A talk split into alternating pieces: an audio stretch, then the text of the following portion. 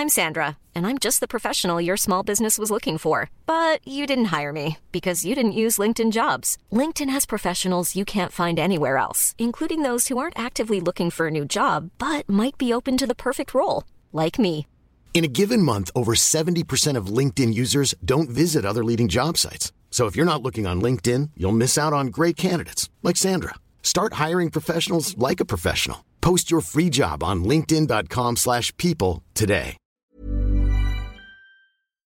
Bonjour à tous et bienvenue dans le Rendez-vous Jeu, l'émission bimensuelle où on vous résume toute l'actu du jeu vidéo et de l'industrie du gaming. C'est parti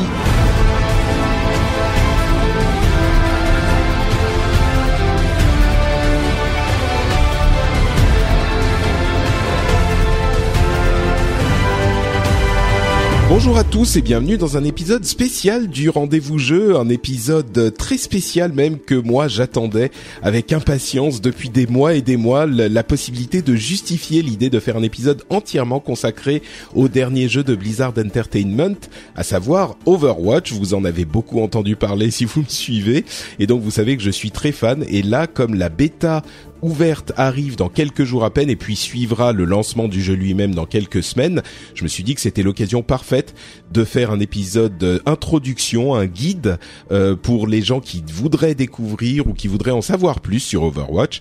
Et pour faire un épisode spécial Overwatch, j'ai trouvé le meilleur partenaire possible, le meilleur co-animateur possible, en la personne d'AlphaCast, euh, alias Sébastien Ferret. Je dis alias parce que ton nom est plus euh, AlphaCast que Sébastien finalement. Bonjour. C'est vrai, c'est vrai. Bonjour Patrick. Bah, ça va très très bien, très très bien. Et toi? Bah écoute, euh, moi je suis en forme. Tu vois, on se parlait depuis un moment et puis il a fallu qu'on qu'on attende que je vienne au Japon pour Ouais. faire un épisode ensemble. Alors que toi t'es en Allemagne en fait. Oui, voilà. C'est ça. Les deux Frenchie expats, hein. complètement. Mais euh, ouais, ouais, c'est ça a été compliqué, mais on a réussi. Enfin. Voilà. Enfin. Euh, et en plus, bah, c'est vraiment l'occasion parfaite parce que toi, euh, tu es très impliqué dans l'e-sport. euh, Tu es un casteur euh, qui te spécialise en ce moment. J'ai l'impression sur sur Overwatch. Donc Ouais. c'est un jeu qui te plaît aussi beaucoup. Ouais, plutôt. Ouais. Ça, fait quelques temps que je le suis ce petit jeu. Euh, J'y joue de temps en temps en stream. Euh, non, ouais, c'est sûr, c'est une grosse part de ma vie euh, depuis quelques mois. Overwatch, c'est un énorme coup de cœur depuis que j'ai vu le le review trailer à à la BlizzCon euh, 2014. Ouais, c'est ça. Euh, donc, alors l'idée de, ce, de cette émission, comme je le disais, ça va être de de- d'essayer de vous faire un panorama complet euh, de de ce qu'on a découvert dans Overwatch pendant ces quelques mois depuis que la bêta est arrivée, euh, de vous faire un guide si jamais vous voulez vous lancer, comme je le disais, pour que vous ayez euh, toutes les informations dont vous avez besoin euh, pour bien commencer avec Overwatch et puis peut-être même euh, un petit peu plus. on verra jusqu'où on va dans les explications. En tout cas, après l'écoute de cet épisode, vous devriez être paré. Euh. Et euh, qu'est-ce que j'allais dire un truc et puis tout à coup mon mon esprit euh, se vide complètement. Tu vois, c'est le plaisir de de, de jouer à Overwatch.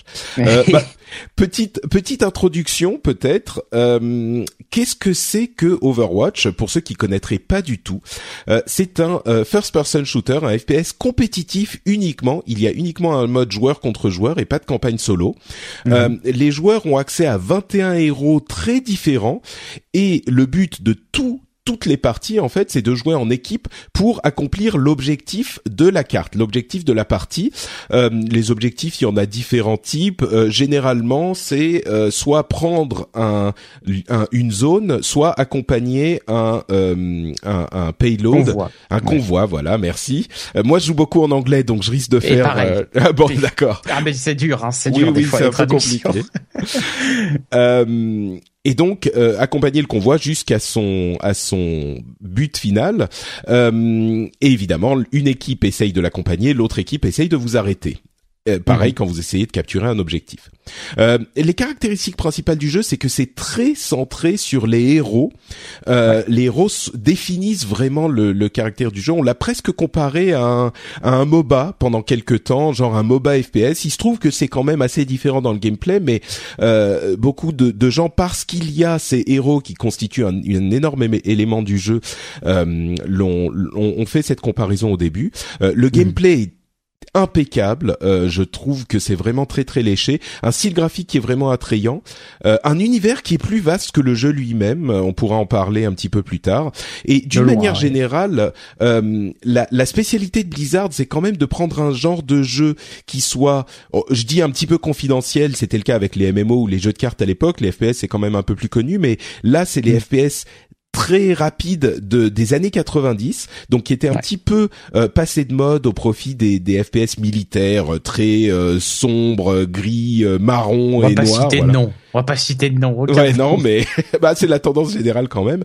Vrai. Et de rendre ce genre de jeu, donc ce FPS rapide, un petit peu fantasy des années 90, arcade, voilà, très bien, mm. et de le rendre accessible au plus, grand nombre. Alors la grande question, c'est est-ce qu'ils ont réussi à populariser ce, ce type de jeu? Pour te donner la parole, Sébastien, euh, avant de se lancer vraiment dans les descriptions, euh, comment est-ce que toi tu donnerais envie à un ami à toi qui a suivi ça d'un petit peu loin ou qui est pas trop intéressé par les FPS euh, de, de, de donner de, de jouer à Overwatch? Quel est l'attrait de Overwatch pour toi? Alors moi, ce que j'adore faire quand j'ai un ami qui ne joue pas forcément FPS et que je lui présente un peu le jeu et que j'essaye de voir si ça pourrait lui, lui dire, je lui dis à quel jeu tu joues? Est-ce que si tu ne joues pas au FPS, à quel jeu tu joues? Alors par exemple, s'il joue à un MMO, je lui dis bah alors tu faisais quoi sur MMO Tu jouais tank, tu jouais soigneur Il me dit ah bah je jouais tank. Bah je dis bah voilà, tu vas jouer Reinhardt. Tu vas jouer Reinhardt, tu vas voir, ça va aller nickel. Ou alors s'il jouait healer, ah bah tu vas jouer Ange. Ou alors tu vas jouer Lucio. C'est des personnages qui soignent. Et, et, et c'est ça que je trouve génial, c'est que de, on peut venir de n'importe quel type de jeu, sauf bon, il y a des limites. Hein. Si tu viens d'un jeu de foot ou d'un jeu de voiture, ça va être plus compliqué de trouver un personnage qui ressemble à ce style de jeu. Mais en général, dans les jeux d'action, tu as des facettes du gameplay d'Overwatch qui se retrouvent dans des tas de jeux différents. Et c'est ça que je trouve génial et c'est ça qui, je pense, est une des grandes forces du jeu pour convertir, entre guillemets, de nouveaux joueurs qui viennent pas forcément du genre FPS. C'est cette grande variété et le fait qu'on puisse vraiment s'y retrouver dans n'importe quel héros, quel que soit euh, son, son, son, passif en termes d'expérience de, jeu. Ah, c'est vrai que euh, cet aspect, on, on, va en parler peut-être un petit peu plus tard, mais le fait que les FPS sont souvent des jeux qui sont un petit peu intimidants euh, pour mm. les débutants parce que euh, bah c'est pas compliqué quand on joue à un FPS, il faut aligner notre euh, cible sur l'ennemi et tirer et ça va très très vite et si on n'y arrive pas, généralement bah on n'arrive à rien dans le FPS et donc on est euh, hyper frustré et on a l'impression de rien faire ou enfin il y a vraiment beaucoup de gens qui connaissent pas bien les FPS et qui sont intimidés par ce type de jeu. Mhm. Euh, et là, la réponse d'Overwatch est hyper euh, réussie à mon sens, et parce que moi-même, j'étais pas un grand fan de. Toi, t'avais un, historique de FPS avant euh, de, jouer à Overwatch ou? Oui, euh, moi j'ai toujours été grand fan de FPS. Mon, grand amour dans, dans les jeux en ligne, c'était Battlefield et Tribes. Battlefield 2, j'ai passé plus de 2000 heures, je crois, sur ce jeu. Et Tribes, euh, Tribes, j'y ai aussi passé énormément de temps. Donc Tribes, pour ceux qui connaissent pas, c'est c'est un shooter classique des années 2000, 90, 2000, un peu à la UT, sauf que là on a des jetpacks. Euh, c'est un peu comme Farah dans Overwatch. Vous avez un jetpack, vous pouvez glisser, vous avez des lance-roquettes. C'est très très arcade, très euh, arena shooter comme on dit. Et ça, ce jeu-là aussi, ça a été euh, une grande grande partie de mon expérience en ligne. D'accord. Parce que moi, euh, j'étais, j'ai joué, euh, bon, à l'époque à euh, Doom, Quake, Unreal Tournament que tu mentionnais, etc. Hmm. Et j'ai joué aussi à Call of Duty, Destiny, tout ça. J'ai beaucoup parlé de Destiny dans cette émission. je, je sais qu'il y a des gens qui considèrent que sur console c'est pas des vrais FPS, mais il n'empêche. mais mais je me considère pas. Moi, j'étais toujours focalisé sur le l'expérience solo, donc l'expérience multi, c'était pas tout à fait mon truc. même si j'y ai joué ici et là quelques semaines, quelques mois par, hmm. ci par-là. Et sur Overwatch, quand je suis arrivé, vraiment, euh, le, le fait de pouvoir jouer des personnages, je reviens à ce que je disais tout à l'heure, qui n'ont pas besoin d'aligner la cible sur l'ennemi et de tirer pile au bon moment à la fraction de seconde près hmm. pour faire quelque chose, euh, ça a été vraiment salvateur pour moi. Il y a des personnages qui n'ont absolument pas besoin de tirer sur les autres pour jouer. Euh, tu parlais. Euh, genre, bon. pour les gens qui connaissent, c'est le troll, euh, le troll. Euh, mais mais c'est pas faux en fait. Hanzo, c'est un sniper et euh, tu te dis c'est le personnage qui est le, le japonais, euh, l'archer japonais. Et on se dit quand quand il y a un sniper, euh, bah forcément il faut viser quoi. Il n'y a pas d'autre solution. Sauf hmm. que là ils ont inclus une capacité qui est une une flèche qui se divise en genre dix flèches différentes et qui rebondit partout, qu'on peut utiliser tous les quoi, tous les 8 secondes. Ouais, quelque chose comme ça. Quelque chose comme ça. Et du coup, ça veut dire que même en tant que sniper, là, tu peux tout à fait euh, avoir des occasions où tu vas euh, pouvoir euh, euh toucher en, en visant dans une direction un peu, voilà, en général vers un ennemi, quoi. Ouais. Exactement. Et, et, tous les personnages en fait ont des capacités qui vont les rendre attrayants à des débutants, dont hmm pas souvent les, les, les soigneurs, par exemple Ange que tu mentionnais, qui s'appelle Mercy en anglais. D'ailleurs, c'est marrant, ils ont traduit certains trucs. J'imagine que Mercy, euh, ils voulaient pas qu'elle s'appelle Merci. oui, ouais, c'est particulier. Ça aurait été bizarre. Euh, mais donc Ange en français, euh, elle a une, elle, elle soigne ou elle augmente les dégâts d'un ennemi et c'est un, un faisceau euh, permanent, enfin un faisceau, un rayon permanent qui est euh, euh qui va voilà, auto-target. Hein. C'est hmm. ça, qui cible automatiquement l'ennemi que tu, enfin pardon, pas l'ennemi, le euh, l'allié que tu veux soigner ou euh, pour, dont tu veux augmenter les dégâts et et t'as pas vraiment besoin de viser. Il faut que tu choisisses qui tu vas euh, soigner. Mais par contre, une fois que tu as activé le, le truc, eh ben c'est activé et ça reste jusqu'à ce que tu choisisses de soigner quelqu'un d'autre. Et tu peux aussi en même temps, euh, euh avec une autre capacité, voler vers un, un, un, allié euh, que tu veux aller soigner parce que le, le, faisceau a une portée relativement limitée. Du coup, ça veut dire que même un personnage comme ça qui est entre guillemets hyper simple parce que bah tu auto-target, tu soignes ou tu boostes et puis voilà, t'es quand même toujours en train de regarder partout sur la carte, d'essayer de voir vers qui tu devrais, tu devrais foncer pour aller le soigner, et du coup t'as un gameplay hyper actif, même si tu n'as pas besoin de, de, de, viser spécifiquement. Mais pour moi, Ange, c'est un simulateur de balle au prisonnier. Quand je, quand je joue Ange, j'ai l'impression de jouer à la balle aux prisonniers, sauf qu'ils ont tout le temps la balle en face. Je n'ai jamais la balle. C'est l'impression que j'ai. Alors du coup, c'est fun parce que tu joues un peu au ninja à essayer d'esquiver tout, mais c'est vraiment pas facile. Tu, tu regardes des Anges jouer à niveau e-sportif, c'est vraiment, euh, c'est vraiment impressionnant parce que tu, les mecs, ils sont en permanence en train d'essayer de se faufiler et de fuir les dégâts, et tout en soignant leurs potes, et c'est vraiment vraiment difficile. Et ouais, c'est et, à vrai dire, on passe pas mal de temps à parler des personnages et c'est vraiment le le cœur du jeu, tous ces différents hmm. personnages. Et pour moi, la manière dont j'explique le jeu, c'est que euh, c'est c'est à mon sens le, le meilleur simulateur de super-héros euh, qui existe en, en, en, jeu vidéo. Et en fait, quand on joue au jeu vidéo, c'est un peu toujours pour jouer un super-héros au sens large du terme. Genre, c'est pour faire des trucs qu'on pourrait pas faire dans la vraie vie.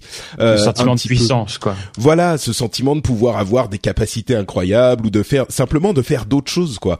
Et là, mhm. c'est vraiment, c'est conçu comme des super-héros, et euh, chaque personnage retranscrit parfaitement le le fantasme du euh, héros qu'il qu'il définit. Il y a par exemple un, cyber ninja, euh, Genji, qui est un, un, ninja qui va balancer des shurikens et utiliser son katana et, et pouvoir sauter partout et puis disparaître et revenir. Et, enfin disparaître, je veux dire parce qu'il va euh, s'enfuir par un mhm. au-dessus d'un mur et puis repasser par une porte de l'autre côté et puis te mettre deux coups de d'épée et puis repartir, etc. Renvoyer des balles de sniper et des roquettes et tout. Enfin, oui, Non, mais oui. Et et ce personnage, c'est vraiment, tu dis, ah, j'aimerais bien euh, être un ninja dans la vie, tu vois. Et ben là, c'est le truc le plus proche que tu pourras faire de, de, de, te transformer en ninja. Et le gameplay retransmet ça, retransmet ça hyper bien. Il y a un personnage qui est une euh, une nana dans un dans un mecha, euh, c'est une coréenne. T'as vraiment l'impression d'être dans, dans ton dans ton gros mecha et puis quand on te détruit le mecha, tu sautes du mecha et t'as ton petit flingue et puis tu peux rappeler ton mecha ensuite. Ah ouais, ouais c'est c'est vraiment et chaque personnage comme ça a des trucs complètement différents. C'est un petit peu comme un jeu de combat. Je le compare souvent à ça aussi. Je sais pas si t'as as joué à des jeux de combat toi? Ah oui, oui si si j'ai j'ai énormément joué à Street Fighter 4. Euh, C'est le seul vraiment jeu de combat que j'ai dosé à fond. Euh, mais après un petit peu Mortal Kombat mais il y a beaucoup beaucoup d'inspiration de Street Fighter euh, il l'avait dit d'ailleurs les développeurs euh, dans une interview que euh, les, les, jeux de combat comme Street Fighter les avaient beaucoup inspirés notamment pour bah, tout ce qui est héros avec plein de nationalités différentes. On retrouve ça dans Street Fighter hein, avec avec tous les personnages qui viennent de, à travers le monde. Quoi. Mm. Mm. Ouais, ah, c'est marrant, j'ai pas vu cette interview. Ça doit être l'interview que j'ai ratée. Et ah, euh, En fait, c'était le stream, c'était le premier stream qui avait été fait sur la chaîne de Elohim ah. euh, quand euh, Dorado avait été révélé. Oui, d'accord. Et, euh, et, en fait, les développeurs étaient avec Elohim, ils jouaient avec eux. C'était un stream en direct des locaux. Et du coup, bah, Elohim avait bombardé de questions qui avaient été soumises sur Reddit et il y avait eu ce, justement la, la question des, des inspirations justement. Ouais. Bah oui, effectivement, moi ça me parle beaucoup. C'est un truc que je dis depuis le tout début parce que le gameplay en fait de chaque personnage est tellement différent. Euh, c'est un petit peu comme, euh, bah effectivement dans Street Fighter ou un autre jeu de combat, tu commences avec, avec un personnage un peu facile, un Ryu, un Ken, un machin que tu connais ou qui que tu peux maîtriser. Et puis tu te dis bon les autres c'est pas vraiment pour moi ça ça ce perso il me plaît pas ou ce perso il me plaît pas et puis tu apprends un petit peu le gameplay et puis tu essayes comme ça pour voir euh, un autre perso, euh, un tank ou autre chose, et puis tu y découvres une joie du, de ce gameplay spécifique qui est tellement différent mhm. que t'aurais pas suspecté, comme dans les jeux de combat en fait. Ouais, ouais non, c'est clair. Hein. Là-dessus, euh, vraiment chaque perso peut avoir son moment de gloire. C'est avec son moment de, de, de jouissance. Euh, Genji, quand tu fais un réflexe, bon pour moi, bon, c'est mon c'est mon perso, c'est mon favori Genji. je suis un peu aussi, ouais. jugement biaisé, tu vois. Donc quand tu fais un reflect d'un headshot d'une fatale, t'as ce sentiment, tu dis ah voilà c'est fantastique. Mais t'as d'autres personnages, par exemple, si t'arrives, tu cales un, un, un un, un, implacable ulti de, de McCree derrière tout le monde et t'arrives à tuer euh, cinq personnes comme ça d'un coup en, en les abattant tous d'une balle. Ça aussi c'est vraiment un, gros sentiment euh, de puissance. Et chaque perso vraiment à, ce moment où on se sent vraiment invincible et, et ça là-dessus, GG à Blizzard hein, pour retransmettre ce, ce feeling. Le gameplay est vraiment aux petits oignons il y a vraiment un sentiment que tous les persos sont euh, sont OP, sont OP c'est ça. Euh, tous les persos sont overpowered et euh, mais mais au final c'est assez équilibré quand même. Euh, si on va à des niveaux très élevés, il y a des petits des petites questions qui se posent comme sur tous les jeux, hein, mais d'une manière générale ils ont tous ils sont tous viables. alors Passons un petit peu aux bases du jeu. On a parlé du fait qu'il y a différents modes, euh, donc euh, payload, euh, capture et contrôle. Donc bon, on, a dit généralement le truc c'est que il y a toujours un but très clair sur la carte et euh, toute l'équipe doit travailler vers ce but. Et c'est un avantage par rapport à des jeux comme des MOBA, parce que sur un MOBA, on sait jamais vrai bien, vraiment où on doit aller, euh, quel objectif on doit faire. Alors là, bien sûr, il y a toujours des gens qui vont pas faire ce qu'il faut, hein, c'est forcément, mais euh, c'est c'est quand même assez clair et assez facile à comprendre. Et puis l'autre base, comme on disait, c'est les personnages. La manière dont les personnages fonctionnent, c'est que ils ont euh, chacun, euh, on va dire, un tir principal, parfois un tir alternatif, et puis deux capacités euh, spéciales et une capacité ultime. Alors, on parlait de Genji, le cyber ninja. Euh, mhm. Ses capacités spéciales, ça va être le fait de euh, réfléchir les projectiles qui arrivent vers lui pendant euh, 2-3 secondes toutes les quoi, on va dire 8 secondes, mhm. et le fait de faire un dash en avant qui va faire des dégâts, qui va pouvoir non seulement servir comme un euh, euh, truc pour faire des dégâts, mais en plus pour se déplacer, il peut sauter euh, beaucoup plus haut que les autres. En plus, il a un double saut et puis il peut sauter ah, sans s'envoler. Voilà, il peut grimper en plus sur les murs. Et puis il a son ultime qui est, il sort son katana et il fait d'énormes dégâts pendant 6-8 secondes à tous les ennemis. Voilà, il fait des sushis.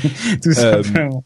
Et toutes les capacités spéciales se rechargent en, allez, entre 4 et 8 secondes généralement. Donc, on peut, ça fait vraiment partie de ce qu'on peut utiliser en permanence.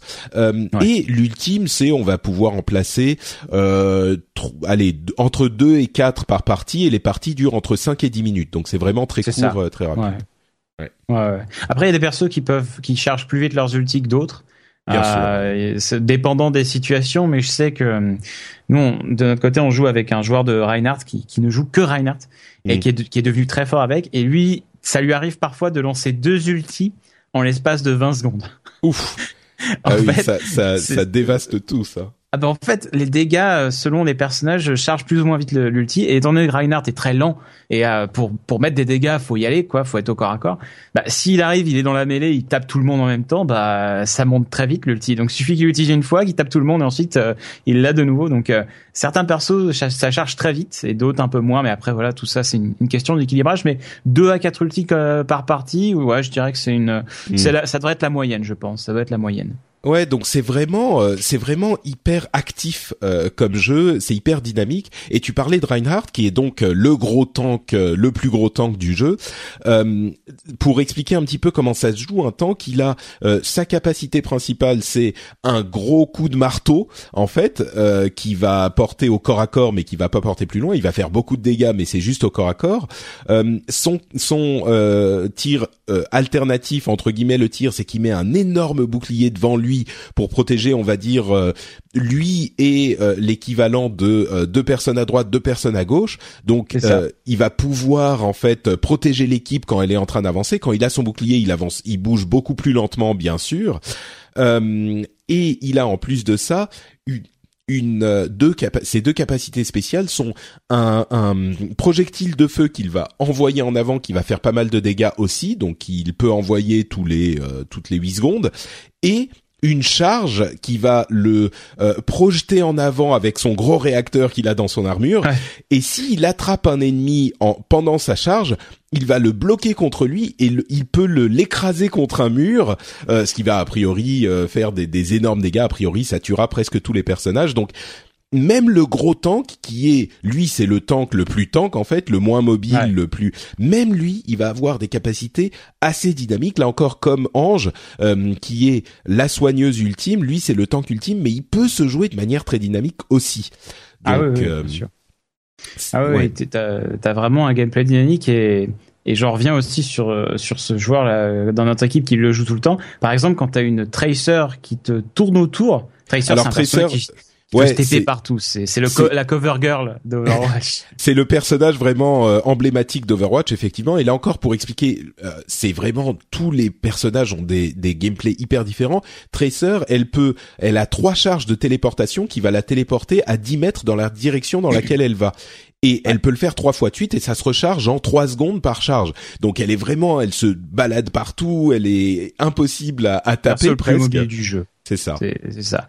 Et, et du coup, quand ce personnage tourne autour bah, de notre joueur avec son Reinhardt, euh, eh bien, il a un gameplay qui est vachement dynamique avec Reinhardt parce qu'il se retourne dès que la Tracer s'est TP en fait. Et du coup, il faut mettre le shield au bon endroit, et etc. Et du coup, c'est pas forcément du gameplay si long que ça, euh, qui euh, souvent beaucoup de personnes jugent Reinhardt comme étant un perso un peu lent, un peu monotone. Mais non, non, non, c'est un perso qui demande quand même beaucoup de skill et, de réactivité si on veut être vraiment efficace avec. Hein. Donc euh, là-dessus, il n'y a pas de personne qui est laissé en reste en termes de dynamisme dans Overwatch, je dirais.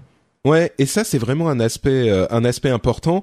Euh, et on est en train de, de plonger dans ce que j'avais euh, intitulé comme la deuxième partie du du de euh, l'émission, qui était vraiment de, de faire comprendre aux gens que le jeu est relativement facile à appréhender. Il suit vraiment le mantra de Blizzard qui est easy to learn, hard to master. Et mhm. le easy to learn est vraiment est vraiment très bien retranscrit parce que tous les persos sont agréable et, et, vraiment facile à prendre en main. Si on prend un exemple de euh, encore un autre perso, euh, et on parle beaucoup de tous les différents personnages parce que c'est vraiment l'aspect principal du jeu. Euh, il y a McCree qui est le cowboy et le cowboy là encore c'est vraiment enfin on en parlera peut-être à un moment, mais même la manière dont il parle, c'est vraiment le cowboy avec il a une. C'est Clint Eastwood. C'est un peu ça, ouais. C'est vraiment Clint Eastwood. Et il a des des des phrases et ça aussi c'est un aspect hyper sympa. Ils ont tous des phrases marrantes qui disent, ils parlent entre eux, ça crée une un univers, une histoire entre eux. Lui, quand il commence la partie, il dit, euh, alors je joue en anglais, hein, désolé, mais il dit. Euh, Justice ain't gonna dispense itself. Ce qui veut dire euh, la justice ne va pas se rendre toute seule parce qu'on dit souvent il faut rendre justice machin. Et c'est euh, exactement ce qu'il dit en français. Voilà, ah bah voilà. Parfaite traduction. Merci.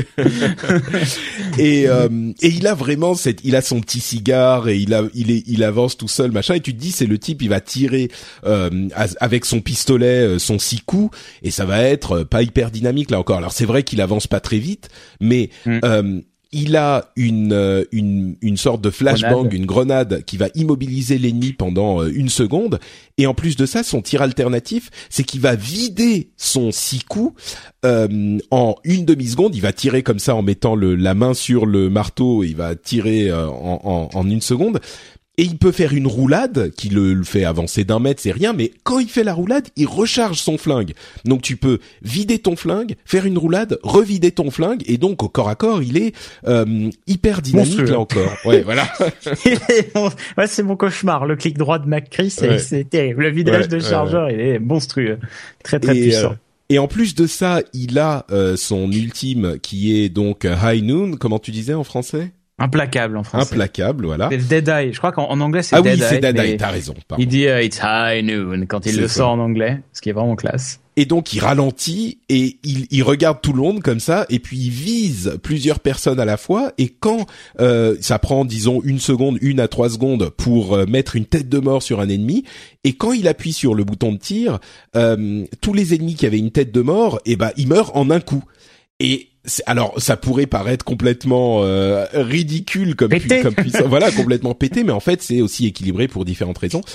Mais du coup, ce, ce personnage là encore est euh, hyper agréable à jouer. Et ce que je voulais dire, c'est que oui, il tire de loin avec son six coups, mais quand on est au corps à corps, même pour un personnage, même pour pardon un joueur qui est pas très euh, bon, eh ben on a quand même ce vidage de chargeur qui vous permet de faire énormément de choses et d'être vraiment bon quoi. Ah oui, c'est ça, c'est sûr que le le clic droit, le vidage de chargeur et il va vous décimer. Hein. Ça c'est c'est vraiment l'outil euh, qui est euh, extrêmement utilisé.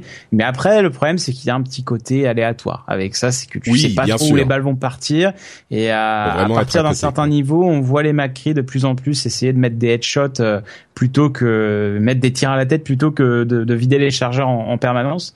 Donc non, non c'est un perso qui moi, moi personnellement tu vois par contre c'est pas un perso que je recommanderais pour non, bien sûr, bien sûr. Il est fragile, il est lent. Euh, certes, il a un potentiel de dégâts de ouf, mais si tu ne sais pas comment te positionner, euh, et ce qui est très important dans Overwatch euh, pour un DPS, pour un, un personnage qui fait des dégâts, euh, si tu ne sais pas te positionner, tu vas te faire récupérer très facilement. Tu es très facilement, il a, il a pas beaucoup de vie, il peut pas beaucoup s'échapper, et, et, du coup, c'est vraiment, je dirais, ouais, un de ces personnages quand même qu'il faudra, qu'il faut aborder un petit peu de temps après que tu te sois habitué à, au mécanisme du jeu, quoi. Et eh ben justement, tiens, euh, alors moi j'aime tous les personnages au final, hein, c'est ce que je disais, ils ont tous ah bah un élément qui les rend sympas. Mais euh, si si les les gens sont sont, enfin, le truc qui est hyper cool, c'est qu'il y a des le système de visée très permissive ou même de pas de visée. Euh, Est-ce que tu pourrais nous dire quels sont les persos euh, que qui sont faciles à, à prendre en main justement euh, pour toi? Bah, euh, En perso, vraiment facile à prendre en main. Je pense qu'on peut commencer par Soldat 76 qui est l'archétype du personnage euh, dans un Call of Duty, par exemple, euh, ou dans un Battlefield. C'est un personnage qui a un fusil d'assaut, qui a un lance-grenade, enfin un lance, euh, un, qui lance un mini lance-roquette. Voilà, c'est une roquette qui part tout droit. Euh, il a un sprint comme dans Battlefield. Euh, le, le, sprint qui n'est pas de base hein, dans, dans Overwatch. Hein, ouais, c'est le seul personnage qui a un sprint. C'est ça, c'est le seul qui a un sprint et le sprint est hyper puissant parce que ça, ça offre justement un dynamisme énorme au personnage et c'est un super moyen de s'échapper euh, de n'importe quelle situation. Euh, et il a un petit pack de soins qui peut se mettre à ses pieds comme dans un battlefield.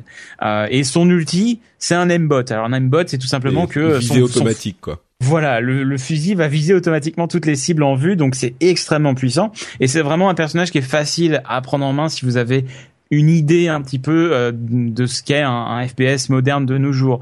Euh, donc celui-là, je le recommande souvent. Euh, ensuite, un personnage facile à prendre en main, je dirais Winston. Winston qui est voilà le singe avec un canon. C'est un tank, ouais. Voilà, c'est un, un, tank qui est assez facile à prendre en main parce qu'il a un kit très simple. Il a un bouclier, il a un saut et il a une arme qui tire en, en cône devant lui. Donc c'est facile de viser et puis c'est c'est facile de comprendre ce qu'il fait globalement. Donc je, je mettrais Winston après euh, Ange aussi. Ange évidemment euh, personnage qui peut soigner et qui peut vraiment voler vers ses alliés, les ressusciter. Son kit est très simple aussi. Euh, il il est pas si difficile à jouer que ça à bas niveau. Après, quand ça monte en niveau, c'est plus compliqué parce qu'on se fait vite, euh, on se fait vite titiller par les personnages qui font beaucoup de dégâts Ils vont dans vous viser en face. évidemment. évidemment, ouais. Donc moi, je dirais ça comme pi qui pour les personnages faciles à prendre en main comme ça, de, de but en blanc là. Ouais, moi je dirais effectivement il y a tous ces personnes. Ça c'est enfin Soldat 76, je le conseillerais si on vient d'un FPS déjà. Euh, si on vient pas d'un FPS et qu'on sait pas viser, moi c'était vraiment mon obsession au, début. Euh, je dirais effectivement il y a Ange euh, dont on a beaucoup parlé. Il y a Lucio qui est un autre soigneur mais qui lui va faire des soins de zone. Donc juste en étant là, euh, vous allez pouvoir faire des soins de zone. Il peut alterner avec un, un, boost de vitesse. Donc on choisit l'un ou l'autre. Et puis il y a euh, euh, par moment euh, une accélération du soin ou une accélération de la vitesse en plus de ça pendant quelques secondes, pendant deux trois secondes. Euh, donc c'est vraiment très facile à jouer et puis en plus de ça, il a un, un tir qui va permettre de faire quelques dégâts également. Donc ça c'est très facile à jouer aussi. J'irais même Reinhardt donc on a dont on a beaucoup parlé qui est assez simple à jouer, on l'a décrit donc je vais pas le refaire. Et puis il y a aussi. pas le dire, Reinhardt. je suis nul avec Reinhardt, c'est terrible. Ah, moi je l'aime beaucoup et je l'ai joué dès le début en plus. Mais j'aimerais bien être bon, mais c'est une science pour moi, Reinhardt, et je l'ai, et je l'ai pas la science Reinhardt. moi j'ai toujours besoin de flanquer en fait, passer dans le hmm. dos. Et Reinhardt, c'est pas perso pour. ouais, non, vraiment, vraiment, vraiment pas. Ouais. euh, mais là, on a beaucoup parlé de de, de tank et de soins. Euh, il y a aussi des personnages qui ont une visée, je dirais, euh, beaucoup plus permissive. Euh, c'est pas vraiment le cas avec Soldat 76, mais il y a des personnages comme euh, Farah qui est hmm. euh, qui a en fait une armure volante. Elle, peut voler euh, où elle veut et en plus de ça, elle a un lance-roquette. Alors on le sait bien dans les jeux de tir, le lance-roquette, bah il y a un temps de un travel time, ce qu'on appelle un travel time, donc un temps de voyage de sa roquette avant d'arriver à sa destination. Donc euh, c'est quand même pas facile de viser, mais d'un autre côté, quand la roquette explose, bah ça fait des dégâts de zone euh, à côté. Donc bon, on y va à peu près, euh, on tire un petit peu dans le tas. Ouais, et hmm. donc bon, vous allez pas forcément être le meilleur joueur de Farah immédiatement, mais euh, c'est plus permissif au niveau de la visée. Euh, pareil avec euh, Junkrat euh, Chacal en français, qui lui lance des grenades, qui peut en plus euh, balancer en arc et qui vont rebondir. donc là aussi, vous balancez un petit peu dans le tas, c'est tout à fait possible de faire quelque chose, même si on n'est pas un pro de la visée. je mentionnerai encore Torbjorn, qui est le ah nain qui met des tourelles, et là effectivement, bah vous mettez votre tourelle, surtout pour les débutants, c'est un c'est un favori. Vrai. Euh, vous mettez votre tourelle et puis vous allez ensuite vous vous balader et tirer sur les ennemis, mais la tourelle va faire la moitié du travail toute seule, donc c'est facile à prendre en main aussi. Euh... C'est vrai, et oui, t'as raison de noter euh, Farah. J'avais complètement zappé, mais c'est vrai que c'est un perso. Euh, c'est le premier perso que j'ai joué perso quand j'ai testé le jeu à la hmm. Gamescom, et c'est vrai que bah son kit est très simple en fait. Elle a un, elle a un boost qui la met dans les airs. Elle peut rester stationnaire dans les airs. Son ulti, c'est un des ultis les plus puissants du jeu entre guillemets. C'est-à-dire qu'elle se met euh, en stationnaire, en vol stationnaire et elle tire une volée de roquettes euh, qui font des dégâts monstrueux.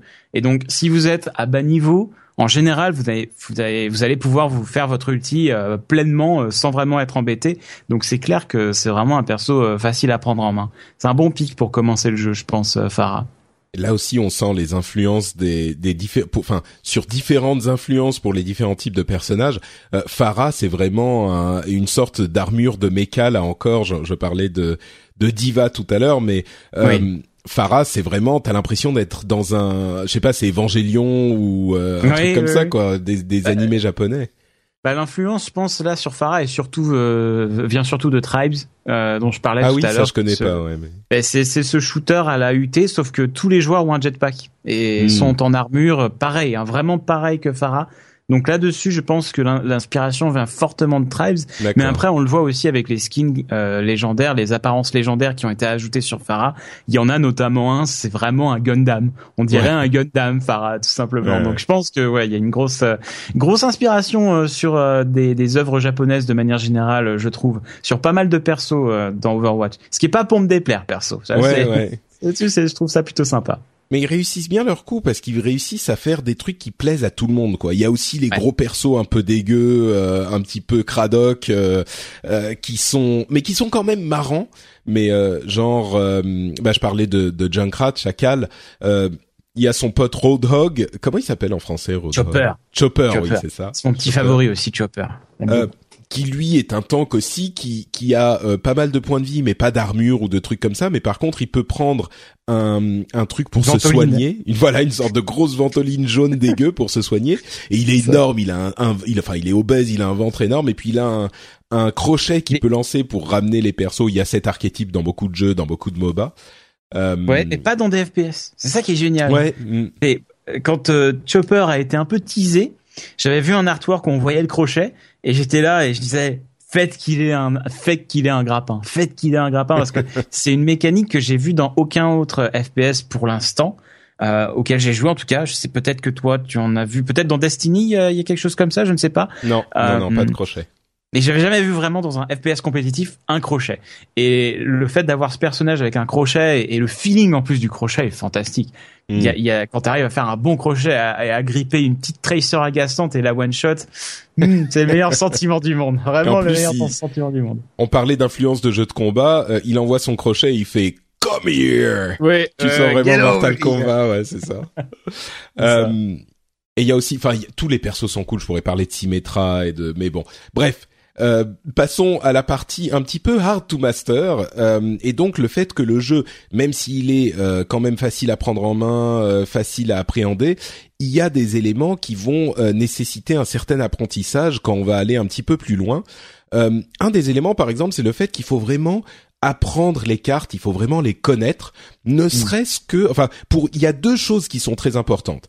Euh, D'une part, il faut savoir où sont les les packs de soins, euh, oh c'est-à-dire qu'ils ont les packs de soins sont toujours là, comme dans beaucoup de FPS, il y en a souvent, mais par contre, il n'y a pas de euh, de munitions. Ça, ils ont pas du tout fait de munitions, donc ils ont gardé les éléments, euh, comme ils le font souvent, les éléments fun des jeux, et ils ont supprimé les éléments qui sont peut-être euh, juste là parce qu'ils ont toujours été là, et donc c'est comme ça que ça marche. Mais c'est pas hyper fun. Mais donc il y a des packs de soins, donc euh, il faut savoir où ils sont pour pouvoir aller les récupérer quand on est un petit peu bas. Et puis il faut aussi connaître les cartes qui sont Généralement, c'est des couloirs, les cartes. Il y a euh, hmm. un point d'arrivée, un point de départ, et c'est tout. Il n'y a pas euh, 15 000 embranchements. Par contre, dans ce couloir, euh, c'est je schématise, hein, c'est pas juste des couloirs, c'est mais c'est juste que c'est euh, très linéaire, on va dire. Mais dans ces, ces cartes linéaires, il va y avoir plein de petits passages différents pour pouvoir essayer d'arriver au, euh, au but. Et il faut vraiment connaître ces passages pour réussir à arriver derrière les ennemis, pour pouvoir euh, euh, détruire les tourelles justement qui auraient été posées, et que si on arrive en face, il y a vraiment beaucoup de goulets d'étranglement de goulots d'étranglement pardon. Et et de goulet c'est pas c'est le c'est le goulet de de de Warsong de, Warsong c'est ça. L'influence de World of Warcraft. Eh oui. et donc il y a des ah oui, d'ailleurs, euh, je l'ai pas dit, il faut que je le précise quand même.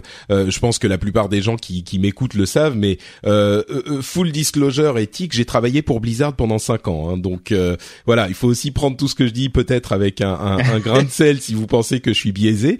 moi, je pense que j'aime ce, j'ai passé genre, je sais pas, 300, 200 ou 300 heures sur le jeu, donc c'est c'est pas, je fais pas semblant quoi, mais il faut quand même le dire pour quand quand je parle que de ce jeu-là, j'en ai jamais fait de secret, mais bref.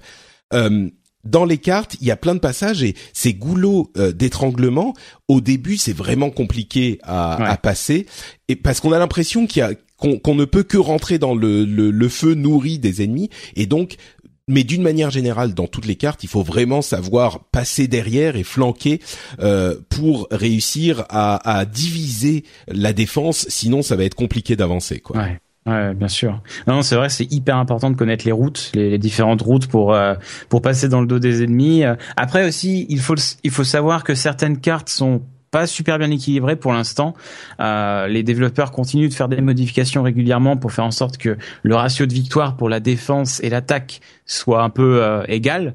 Mais vous avez certaines cartes comme par exemple euh, Volskaya Industries qui sont vraiment vraiment en faveur de l'attaque euh, et qui donc dans la plupart des cas vont voir les attaquants gagner en fait. Ouais. Euh, enfin dans la plupart des cas c'est genre 55 ou 60 hein, c'est pas non Je crois que c'était 66 la dernière fois que ils nous ont parlé de Mais ces ils ont reculé la, le point de spawn, euh, le premier point de spawn euh, depuis. Je sais pas je sais pas si ça va changer grand chose honnêtement Mm. parce qu'après l'avoir joué après cette modification je trouvais ça toujours très difficile à défendre. Mais ce qu'il faut se dire c'est que si vous commencez et que vous voyez euh, sur certaines cartes vous êtes bloqué vous vous dites la vache ça paraît dur quand même on est censé pouvoir passer euh, on est censé pouvoir attaquer aussi facilement qu'ils défendent euh, je ne sais pas voilà c'est certaines certaines situations euh, c'est entre guillemets logique que vous soyez stoppé mais en général quand vous faites du coup le, le side que vous changez en fait euh, les, les camps euh, parce qu'à chaque fois vous jouez une carte le camp est, changé en fait après avoir attaqué vous défendez vous verrez normalement vous pouvez aussi défendre quoi donc euh, de ce côté là c'est sûr que certaines cartes sont un peu dures mais euh, en général, il y a quand même pas mal de routes pour pouvoir contourner et, et donner un peu de, de liberté en, stratégique, on va dire. Voilà. Et puis ce qui est ce qui est hyper compliqué, c'est que euh, il y a à différents niveaux de jeu, ça va aussi être euh, appréhendé différemment parce que Oui. au début, quand on commence, la défense est hyper puissante et c'est hyper dur de passer ou de passer justement ces goulots d'étranglement. Euh, vrai. Ça a l'air super compliqué, mais euh, on va y revenir un petit peu un petit peu plus tard justement. Euh, autre élément euh, hard to master, il y a des personnages qui sont vraiment difficiles à jouer. Euh, on a Ouais. évoqué Tracer qui se téléporte partout, euh, Genji qui lui aussi est très mobile, euh, Widowmaker alias Fatal en français euh, qui est une sniper, donc vraiment faut savoir bien viser. Mais il y en a d'autres. Euh, Il y a un tank comme Zarya qui va pouvoir mettre des boucliers sur ses coéquipiers euh, et qui va elle gagner de la de la puissance de feu quand les boucliers qu'elle va mettre sur ses co- coéquipiers ou elle-même euh, vont prendre des dégâts, euh, c'est hyper difficile à coordonner. Il y a Zenyatta qui est un soigneur qui va en même temps pouvoir faire beaucoup de dégâts lui-même. Enfin, Ouais. il y a vraiment des persos. euh, ouais. Mm. Zenyatta, c'est euh, Zenyatta à, je sais pas à bas niveau, mais à haut niveau, Zenyatta, c'est un personnage qui est extrêmement fragile. C'est le plus fragile du jeu avec Tracer en fait, et il est, il a pas aucun moyen de s'échapper en fait. C'est un petit robot qui vole, c'est un petit roi, un petit moine euh, robot qui vole et qui n'a pas de point de vie. Et en fait, il a des dégâts monstrueux, mais c'est c'est pareil, sa visée est difficile parce qu'il a des projectiles à, à travel time, donc euh, c'est pas instantané. Donc pour viser, c'est très compliqué. Et si vous n'arrivez pas à tuer votre cible avant qu'elle vous tue, vous êtes mort tout simplement. Donc euh, c'est vraiment vraiment un des personnages les plus difficiles à jouer du moment et et on le voyait dans la dans le la mode un peu des enfin les, les- dans la comment dire le classement méta, des héros ouais. les plus Ah oui. joués, la méta, Zenyatta était au fond. Tout Ouais. au fond à la fin. À la dernière semaine de la bêta fermée, c'était le personnage le moins joué a priori. Donc euh, Zenyatta, si vous aimez le challenge, jouez ce personnage. vous, allez, vous allez aimer. Bah, c'est c'est vraiment euh, enfin oui il y a vraiment et d'ailleurs Zenyatta c'est super marrant parce que c'est le perso c'est un soigneur mais c'est un robot et en même temps c'est un moine enfin il, Ouais. il est des tr- enfin bref ça c'est juste du Design design, de mais, génie. euh, ouais, J'adore ouais, perso. vraiment, Je suis surfan. Et c'est un euh, hommage à Police en plus. Ah oui C'est un album, c'est ah oui Zenyatta Mondata. Mondata oui bien sûr C'est oui. un album de Police et Mm. je crois que c'est eux qui ont inventé ce mot en fait pour oui, cet oui, album. oui, tout à fait, oui. C'est un mot je- qui veut rien dire, c'est un mot, un- une ça. sorte de mot, val- enfin, je sais pas si c'est un mot valise, mais ça veut rien dire, c'est juste parce que ça sonnait bien. Et effectivement, dans, dans Overwatch, il y a un personnage qui s'appelle Zenyatta et un autre personnage de l'histoire qui s'appelle Mondata. Euh, Mhm. Et c'est des, des robots parce que c'est le, le jeu est placé, on va en reparler, mais il est euh, situé dans un futur euh, relativement proche et il y a il y a eu des guerres avec des robots et euh, qui s'appellent les Omnics, les Omnium en français, je crois. Zomniac. Je, je crois Omniac, ah oui, Omniac, oui. Donc les Omnics, euh, ont, ont- ont- il y a eu une guerre avec les, les robots et certains robots ont eu une sorte de d'éveil spirituel et Zenyatta, c'est donc une sorte de moine bouddhiste robot qui a eu cet éveil spirituel et il dit plein de trucs. Euh, euh, C'est un gourou. Hyper, voilà, c'est une sorte de gourou, c'est ça. C'est ça. Et je dirais que au-delà du fait qu'il y a certains personnages qui sont difficiles à jouer, simplement durs à jouer parce que bah ils ont des, des capacités compliquées, il y a aussi des subtilités à maîtriser avec tous les personnages. Euh, Ouais. Il y a des, des combinaisons de coups, genre on parlait de McCree qui peut vider son chargeur, euh, faire une roulade et revider son chargeur Le après. combo. Euh, le combo de fou, euh, pareil avec les les les le, le stun avec son sa stun sa grenade là. Mais il y a un personnage qui est assez simple et même presque caricatural qui s'appelle Reaper. Il s'appelle comment en français? Faucheur. Faucheur, voilà. C'est un petit peu le personnage caricatural, c'est la mort, quoi. Donc il a son masque un petit peu de Il mort. euh, il est, il est, c'est genre le le le, le teenager, enfin l'adolescent énervé euh, qui déteste ses parents, quoi, tu vois. Et euh, C'est ça. Et donc il a deux euh, fusils à pompe, deux fusils à pompe d'ailleurs qu'il jette quand il recharge. C'est magnifique. Quand tu recharges, il, il recharge pas ses fusils à pompe, il les jette et il, il en sort d'autres de son de, son, grand oui, oui. de, son, slip, tout simplement, tout simplement. Donc il a son gros manteau qui vole au vent, machin. Il peut euh, euh, qu'est-ce qu'il peut faire? Donc il a ses fusils à pompe. Il a une capacité qui lui permet de devenir invincible et de bouger un tout petit peu plus vite pendant euh, trois secondes. Euh, et il y a beaucoup de gens qui au début s'en servent pour euh, foncer dans le tas, en fait, de manière offensive. Et euh, quand, quand, on apprend à le jouer, on se rend compte qu'en fait c'est une capacité qui est beaucoup plus défensive qu'offensive. Et ça, c'est un truc qu'on comprend pas tout de suite. Il y a beaucoup de son, son ultime, c'est quand il il il, il se, en fait, il fait des dégâts de zone pendant 3-4 secondes en tirant partout autour de lui, quoi. Façon équilibrium. Euh, ouais, c'est un peu ça. Oui, oui. C'est les gun kata. C'est ça. Il fait un gun kata en fait. C'est ça. Et il y a plein de gens qui s'en servent au début en euh, utilisant son euh, wraith walk, son son son son sa, forme spectrale. Sa, forme spectrale. Donc ils utilisent la forme spectrale et ils viennent au milieu euh, de tout le monde et puis ils utilisent ultime. Sauf que quand dès qu'on commence à savoir un petit peu jouer, on le voit venir et quand il sort de sa forme spectrale, bah on le canarde et il meurt tout de suite. Donc très vite, il faut apprendre que plutôt que de faire ça, il faut euh, flanquer justement et arriver d'un endroit qu'on ne que les autres ne vont pas voir et il y a plein de, de passages comme on disait et il y a plein de verticalité dans le jeu aussi. Il y a énormément de verticalité. Au début, on s'en rend pas bien compte et le fait d'arriver par un passage qui était un petit peu plus haut et de sauter, de lancer l'ultime, c'est vraiment la manière la plus efficace de le faire. Et ça, euh, ça demande une maîtrise du personnage, de la carte, de euh, des timings. Enfin, il y a vraiment ah de quoi travailler pour tous les personnages. On peut apprendre à les jouer beaucoup mieux. Il y a vraiment une marge de progression plus ou moins grande en fonction du personnage, mais même pour les hmm. personnages qui paraissent simples. Euh, toi qui suis bien l'e-sport, j'imagine que, enfin, tu peux me dire si, si, bah, c'est le cas ou bah, pas, mais. T'as tout à fait raison pour Faucheur avec les points en hauteur. Moi, je l'appelle Batman, Faucheur. C'est simple. C'est faut, faut jouer comme si vous étiez Batman, toujours en hauteur et sauter sur les adversaires. Mais pour en revenir sur les, les fameux euh, fameuses maîtrises de, de, compétences un peu plus avancées, Farah, par exemple, elle a un kit très simple. Elle a un jetpack, elle peut elle peut aller en l'air, elle peut rester stationnaire. Elle a une sorte de de bump, une sorte de petite roquette qu'elle qu'elle tire, qui ne fait pas de dégâts mais qui éjecte tout le monde, dont elle-même. Et en fait, ce qu'on voit au fur et à mesure euh, qu'on voit les, meilleurs joueurs euh, jouer avec ce personnage, c'est que ce bump, on l'utilise plus forcément pour éjecter les ennemis, mais on l'utilise sur soi-même pour s'échapper d'une situation un petit peu euh, périlleuse. Ou par exemple, si vous êtes pris au corps à corps avec un faucheur, par exemple, eh bien vous utilisez le bump à vos pieds, ça va éjecter votre personnage et du coup vous pouvez partir dans les airs au loin.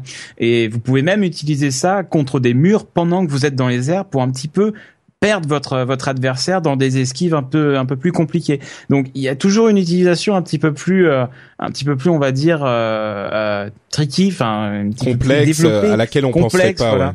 C'est ça, et, et, on voit des choses vraiment intéressantes, notamment aussi avec bah par exemple. Euh, je pense à, à comme comme Zarya. Zarya par mm. exemple, elle peut faire des euh, grenades jump entre guillemets. Je sais même pas si tu, tu as pu repérer ça, ah mais c'est un des joueurs pro c'est un des joueurs pro de chez Melty qui m'avait qui m'avait fait tilter ça pendant une game où il faisait ça pendant le warm-up où en gros avec Zarya tu vas regarder en l'air, tu tires une grenade avec ton ton clic droit, une grenade à plasma là le temps qu'elle retombe cette grenade, tu regardes à tes pieds et au moment où elle retombe, tu tires aussi une grenade à tes pieds et ça va te faire un jump assez haut et ça te permet de te placer à des endroits qui sont autrement inaccessibles pour Zarya. Ah oui, ah c'est fou et donc, ça. Du et oui, parce que tu as une sorte d'effet de petite de petit knockback quand tu as la grenade à tes pieds et du coup le double grenade qui arrive au même endroit, et eh ben bim, ça te fait un bon bump et, et du coup pareil pour Soldat 76 avec son avec sa roquette LX, il peut se faire un petit rocket jump et il y a des, il y a plein d'utilisations comme ça de compétences qui, à force de jouer et à force de, à force de, titiller le jeu et de tester des choses, bah, on découvre des, utilisations euh, qu'on n'aurait pas attendues autrement.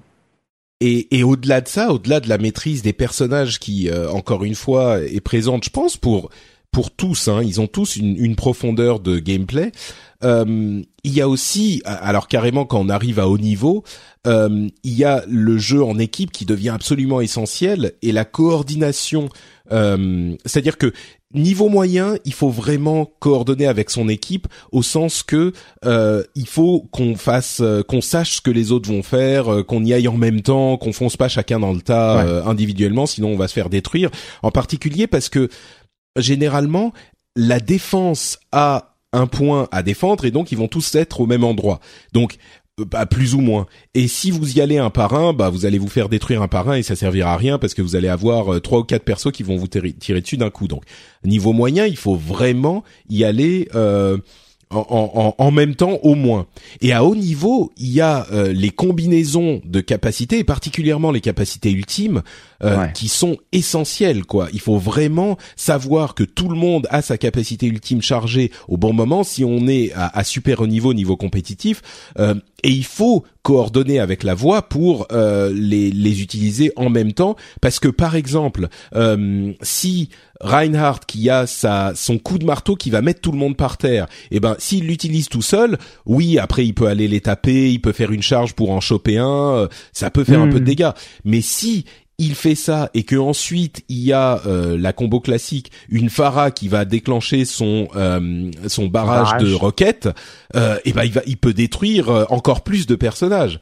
Donc ouais, les combos non, les, les, combos sont extrêmement violents. Hein. Ça là-dessus, euh, c'est vraiment impressionnant à voir à haut niveau et et ouais, de manière générale, il y a, y a vraiment la place de faire des, des, des, des vraiment des, des techniques, des moves de fou en fait. Voilà, les fameux moves de fou qu'on qu'on voit dans des vidéos et on se dit oh c'est dingue. Je, genre, jamais j'aurais pensé que c'était possible euh, qu'on voit dans des jeux comme League of Legends par exemple c'est totalement possible aussi dans Overwatch. Et c'est ça ce qui est bien, c'est que les personnages sont accessibles, mais ils ont tous la possibilité de faire ce genre de choses.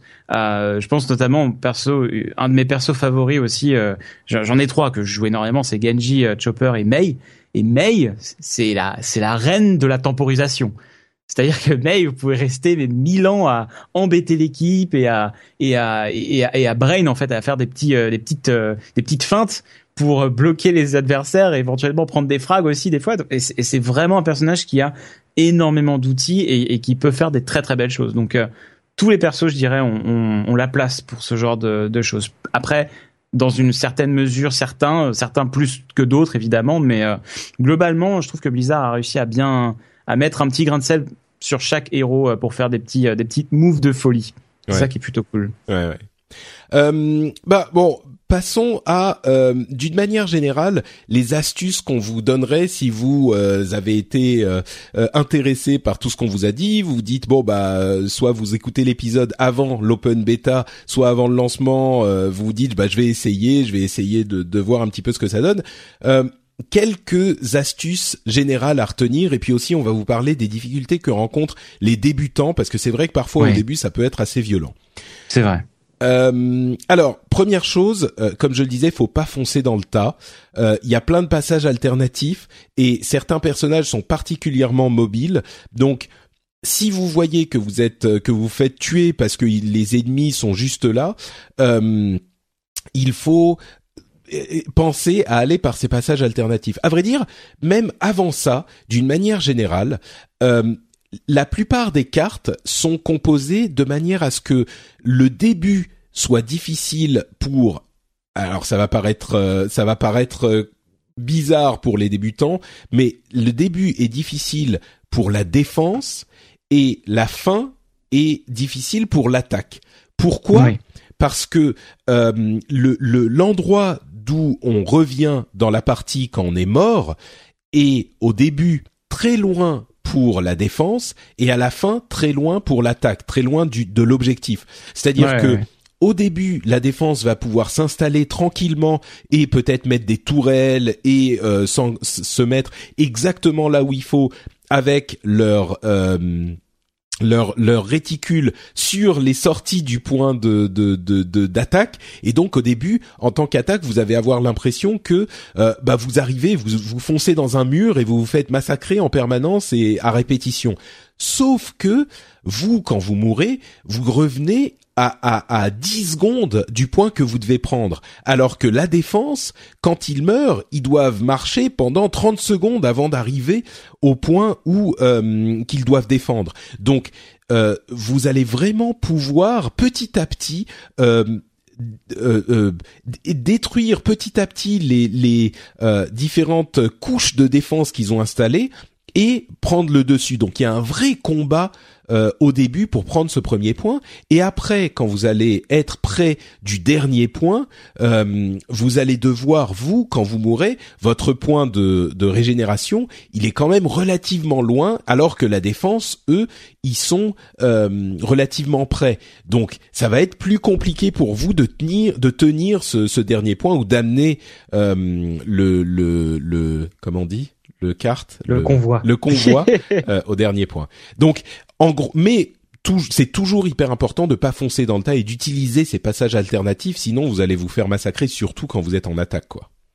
Ah oui, c'est vrai. Ça c'est hyper important et aussi euh, quelque chose que je que je rajouterais, euh, n'ayez pas peur de changer de héros euh, et surtout essayez de faire en sorte que votre équipe ait une composition équilibrée. Ça c'est quelque chose aussi qui qui, alors peut-être est pas aussi important au début, quand on vraiment débute le jeu avec d'autres joueurs qui débutent, mais vous verrez que la composition d'équipe dans Overwatch c'est euh, c'est 50% de la victoire pour moi. Hein. Dans, dans, à tout niveau, pour moi, c'est vraiment euh, essentiel. Et donc, essayez. Si vous voyez que par exemple vous avez un Reinhardt, bah si le Reinhardt il a pas de soigneur, ça va être compliqué pour lui. Par contre, si vous avez un Chopper, vous pouvez peut-être vous passer de soigneur, mais ça va quand même être difficile. En général, vous voulez dans votre composition d'équipe avoir un tank qui va absorber les dégâts et un soigneur qui va soigner ce fameux tank et soigner les autres personnages qui font qui font des dégâts comme par exemple Farah ou, ou McCree. Donc ça c'est très important aussi je, pense d'avoir une, une bonne composition d'équipe et euh, de ne pas avoir peur de changer son choix de héros vers un, personnage qui rentrerait plus et qui aiderait plus l'équipe dans l'ensemble. Parce que souvent, en fait, vous allez voir euh, votre équipe euh, en attaque, euh, vous avez un gars qui prend Hanzo, vous en avez un autre qui prend Genji, un autre qui prend Tracer, un autre qui prend Faucheur, un autre qui prend Soldat. Puis vous, il vous reste le dernier pic, vous êtes là, bon, on a beaucoup de dégâts, mais on n'a pas vraiment de tank ni de soigneur. Ça va être difficile de passer. Donc dans ce cas-là, il faut faut pas avoir peur de communiquer avec l'équipe et de prendre les pics qui vont aider euh, l'équipe en entier, quoi.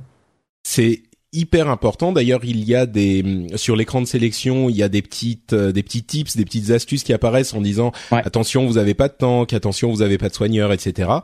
Euh, et effectivement, les rôles sont hyper importants et il, il, les comment dire il y a quatre rôles donc euh, offensif défensif tank et soigneur et il est aussi important de noter que euh, quand vous êtes en attaque sur la carte, ça veut pas dire qu'il faut que des persos offensifs et pas de persos défensifs. Euh, hmm. Il faut toujours des persos défensifs, des persos offensifs, des tanks et des soigneurs. Enfin, à moins que vous ayez une composition spécifique parce que vous êtes une équipe d'e-sport et que vous essayez des trucs, mais a priori, si vous savez pas, prenez au moins un de chaque. Et euh, en fait, ce qui est important à comprendre, c'est que les persos offensifs vont être, euh, vont aller chercher les ennemis derrière la ligne de combat euh, ou vraiment aller faire des dégâts euh, de manière euh, bah ils vont être offensifs tout simplement. Ils vont être, ils vont ils vont aller en frontal exactement. Hmm. les persos défensifs euh, alors oui, peut-être que c'est plus cohérent d'en avoir plus quand on est en défense, mais c'est des gens qui vont rester peut-être un petit peu derrière la ligne de combat et qui vont euh, faire beaucoup de dégâts, mais qui vont pas être mobiles du tout, ou beaucoup plus. C'est beaucoup plus compliqué d'être mobile. Et euh, pour Chaka, c'est juste la petite exception. Tu vois, Chaka est hyper mobile par contre, mais c'est sûr qu'il aura moins de facilité à bouger qu'une Farah en attaque. Mais bah, il faut faut pas non plus, je pense, trop se trop trop euh, se fermer dans la vision euh, personnage attaque, personnage défense. Je dirais que ces ces deux classes des fois se s'entremêlent. Tu vois, par exemple, Faucheur, je trouve que c'est un personnage qui marche mieux en défense qu'en attaque de manière générale. Hmm. Et pourtant, il est dans la catégorie offensive. Donc, c'est pour moi l'essentiel, c'est d'avoir vraiment un perso de type support et un perso de, de type tank minimum hmm. dans sa composition d'équipe. Et après, euh, niveau attaque, défense, vous pouvez faire votre votre popote quoi. Mais euh, mais globalement, c'est vrai. Le, le, fait que les personnages de, de classe défense soient un peu moins euh, sur la front line et plus dans la mid lane entre guillemets. Euh, c'est vrai que c'est plus, c'est assez, c'est assez vrai de manière générale. Et, et, ce qui est sûr, c'est qu'on peut tout à fait effectivement en avoir de tous les types dans toutes les dans toutes les parties quoi. Il y a pas parce que moi j'ai beaucoup vu au début des gens qui disaient euh, "Oh mais on est en attaque, qu'est-ce que tu fous avec un sniper? Qui est dans la catégorie défense Mais c'est c'est c'est fort. Ouais, c'est très très fort. Ça peut justement, au contraire, euh, tu disais, il faut choisir ses personnages. Euh, parfois, il faut choisir ses personnages pour contrer l'équipe adverse. Il y a vraiment un jeu de pierre papier ciseaux qui peut s'installer euh, et il peut y avoir des situations où il est absolument nécessaire d'avoir soit des snipers, soit un autre type de personnage pour contrer ce que vous avez en face. Et quand vous commencez à comprendre un petit peu comment fonctionnent les choses, euh, n'hésitez pas, puisque une autre des spécificités du jeu, euh, c'est que vous pouvez changer à n'importe quel moment de personnage. Euh, n'hésitez pas à aller changer de personnage si vous voyez que euh, vous vous Hiring for your small business? If you're not looking for professionals on LinkedIn, you're looking in the wrong place. That's like looking for your car keys in a fish tank. LinkedIn helps you hire professionals you can't find anywhere else, even those who aren't actively searching for a new job but might be open to the perfect role. In a given month, over 70% of LinkedIn users don't even visit other leading job sites. So start looking in the right place. With LinkedIn, you can hire professionals like a professional. Post your free job on linkedin.com slash people today. Faites détruire par un des personnages ennemis spécifiques pendant euh, une minute, vous arrivez à rien faire, et, vous voyez sur l'écran de, de, de résultats euh, que vous pouvez voir quand vous vous appuyez sur Tab, vous voyez qu'il y a un personnage qui vous tue tout le temps et en plus il est enflammé. Euh, ça veut dire que il, joue vraiment bien en ce moment. Vous dites bon ok celui-là c'est un gros problème pour notre équipe. Je vais changer de perso pour le contrer spécifiquement celui-là. Alors ensuite vous apprendrez quel perso va contrer quel perso, mais il faut vraiment pas hésiter à faire ça. Voilà, allez voir, allez voir Alphacast. euh, et puis un autre truc qu'on a évoqué, c'est euh, n'hésitez pas à repartir d'un combat euh, si vous n'avez pas beaucoup de PV, si vous n'êtes pas au max, il y a des packs de soins, vous devez savoir où ils sont, allez le récupérer avant de vous relancer dans le combat, sinon vous allez juste mourir et ça servira à rien. Hmm. Non, c'est vrai. Ouais. Mais ouais, pour le contre, euh, c'est essentiel et notamment euh, les fameux persos qui terrorisent à bas niveau, Torbjorn et Bastion. Euh, contre cela, justement, bah, tu parlais de Fatal en attaque. Bah, justement, Fatal en attaque, c'est un des meilleurs contres face à un Bastion ou un Torbjorn, en fait, en défense, parce qu'elle va pouvoir sniper de loin les tourelles. Et ça va permettre euh, à son équipe d'avancer, quoi. Et, c'est quelque chose qui souvent euh, ne vient pas à l'idée de prendre une Fatale en attaque quand on est à bas niveau. Et pourtant, c'est un des meilleurs contres face à, à ces deux personnages. Donc, euh, c'est le switch, changer de héros dans la bonne situation. C'est vraiment un art. Hein, c'est vraiment pas facile. Des fois, euh, on se dit, euh, on n'arrive pas à passer je me fais tuer par lui, lui il est compliqué parce qu'il protège l'autre, lui, vous voyez, il y a tout un, il y a un tout en fait, et ça devient compliqué de savoir quel personnage il faut prendre. Des fois aussi, vous pouvez vous faire euh, massacrer euh, dès votre premier, euh, dès votre premier assaut par un personnage, et là vous allez vous dire, oula, je me suis fait tellement défoncer que je changer de perso, alors qu'en fait vous auriez dû poursuivre avec celui-là. Du coup, euh, c'est vraiment euh, c'est une science. C'est vraiment une science de savoir quel personnage prendre et surtout à quel moment il faut changer pour s'adapter à l'équipe en face. C'est vraiment vraiment pas facile, mais avec la pratique, on, finit par s'y habituer. Ah, tu évoquais euh, Torbjorn et Bastion, qui sont donc les deux tourelles statiques, et, et je pense que la première difficulté pour les débutants, en fait, il y en a deux. Euh, il y a d'une part le comment passer ces premiers goulots d'étranglement.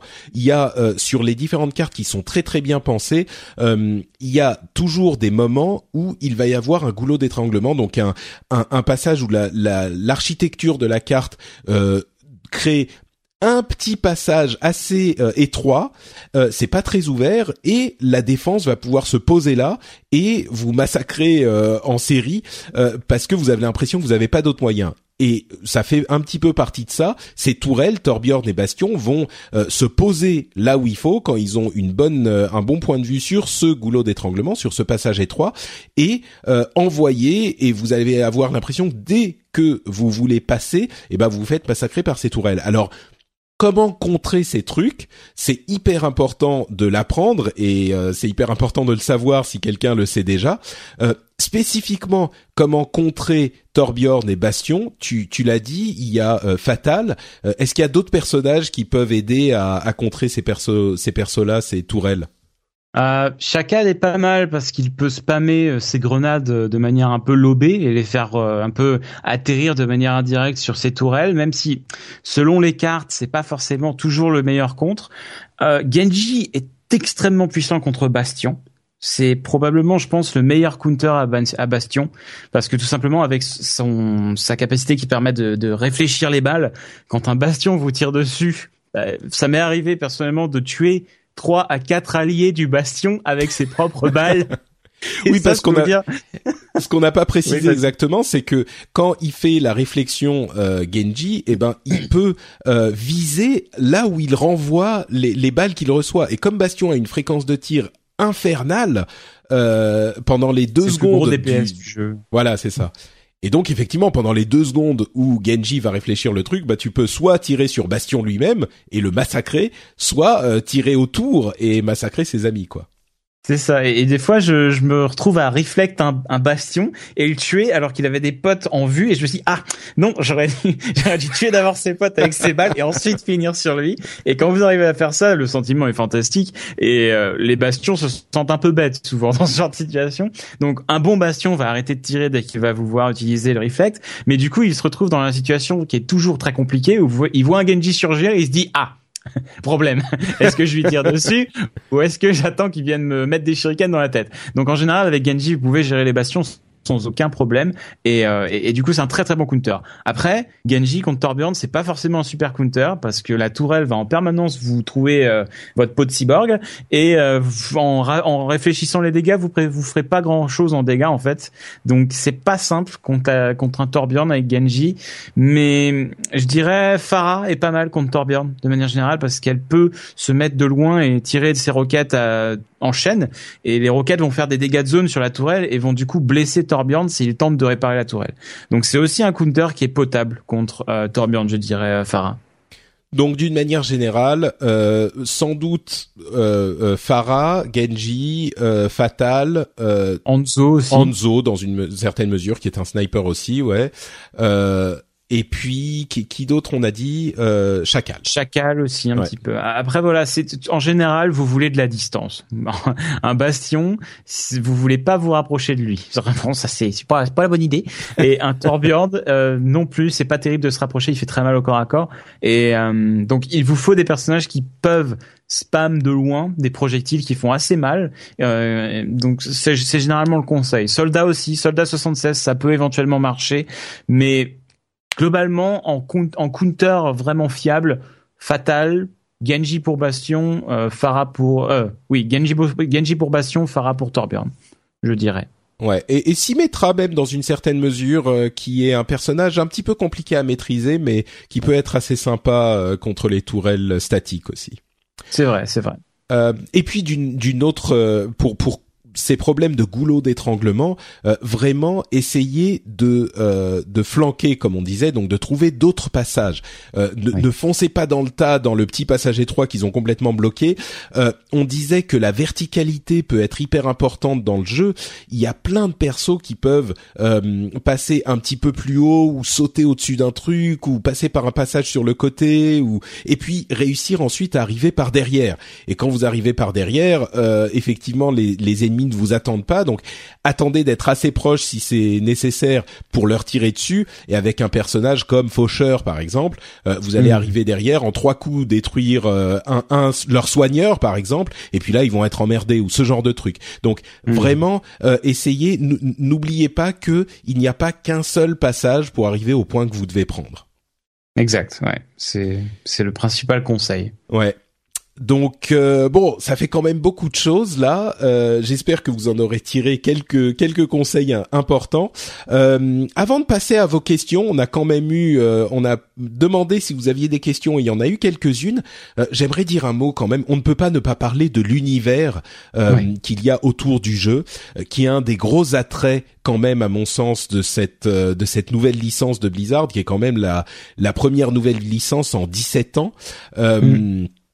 Et il y a euh, d'une part le, le les, les, trucs qui se passent en jeu et les trucs qui se passent autour du jeu. Il y a comment dire, c'est un jeu qui est uniquement en euh, joueur contre joueur, donc il n'y a pas de, de, de partie histoire, de partie solo pour raconter une histoire, mais je trouve qu'ils ont quand même réussi de manière assez intelligente et assez surprenante à vous raconter l'histoire des personnages, l'histoire du jeu et, et l'histoire de l'univers euh, sans vous dire, vous, vous faire spécifiquement, euh, vous raconter l'histoire spécifiquement. Euh, c'est assez intelligemment fait, n'est-ce pas? Ouais, c'est vrai que de ce côté-là, ils ont un petit peu semé des indices, des, des bouts d'histoire. Euh, globalement, si vous voulez être au fait de, de l'histoire des personnages d'Overwatch et d'Overwatch de manière générale, faut regarder les descriptions des héros sur les sur le site officiel. Vous avez l'histoire de chaque héros, mais euh, à chaque fois qu'un nouveau héros a été révélé aussi, ils ont publié pas mal d'articles, des choses comme ça. Je pense notamment à Soldat 76 qui a probablement eu les articles les plus intéressants. Euh, qui vraiment euh, donnait beaucoup d'infos sur ce qu'était Overwatch avant, pourquoi c'est plus comme avant, euh, et nous donnait un petit peu plus de perspective. Et, euh, et de ce côté-là, c'est vrai que Blizzard a été vraiment malin et, et aborde la narration d'une manière qui est très euh, qui, qui, qui est très un petit peu chasse au trésor entre guillemets où chaque euh, chacun va chercher la petite info cachée dans un coin du jeu. Je pense notamment à récemment il y a des gens qui ont trouvé euh, avant que les avant que les apparences euh, de Genji humains sortent, il y a des personnes qui avaient trouvé une photo de Hanzo et Genji cachée dans la carte Népal en fait. Et, et du coup vous voyez il y a plein de petits détails comme ça qui sont cachés dans, dans les maps, dans les cartes du jeu. alors c'est sûr c'est c'est c'est pas des des, des, trucs scénarisés ou quoi que ce soit. C'est juste des éléments de décor cachés ou alors euh, des, euh, des, des lignes de dialogue, hein, comme on en parlait avant, qui des fois s'échangent.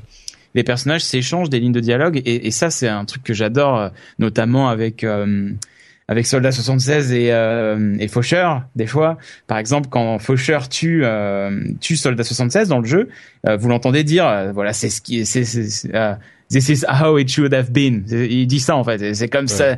C'est comme ça que ça aurait dû se passer. voilà, je crois qu'il dit c'est comme ça que ça aurait dû se passer. Et en fait, tu sens qu'il fait référence à quelque chose qui s'est passé entre les deux. Probablement un duel euh, à mort entre euh, Faucheur qui était avant un autre personnage. Enfin bref. Du coup, c'est vraiment vraiment fait de manière intelligente et ça pique la curiosité si vous êtes un petit peu versé dans dans, dans ce qui est euh, mm. background sur euh, sur ces jeux là quoi. Bah, il y a y a énormément d'éléments comme ça. Effectivement, on sait que euh, Genji a étudié avec euh, le, le, moine euh, euh Zenyatta, et, mhm. et, ils se disent de, quand, avant de commencer la partie, s'ils sont tous les deux dans l'équipe, ils se disent ah on se rencontre à nouveau mon, mon élève. Il y a sur la carte Anamura l'équipe qui attaque commence dans une salle d'arcade.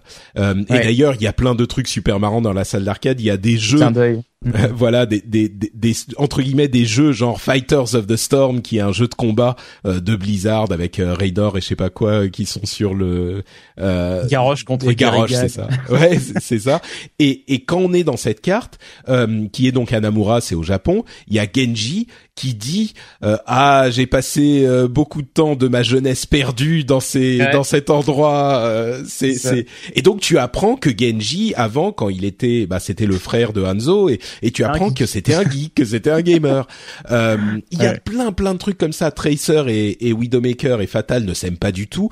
Euh, et, et pour on le sait pour plein de raisons. Et quand elles sont ensemble, euh, ils, elles disent des trucs, elles se racontent des trucs. Enfin, elles disent ah on va travailler ensemble. Et Tracer dit ouais bah.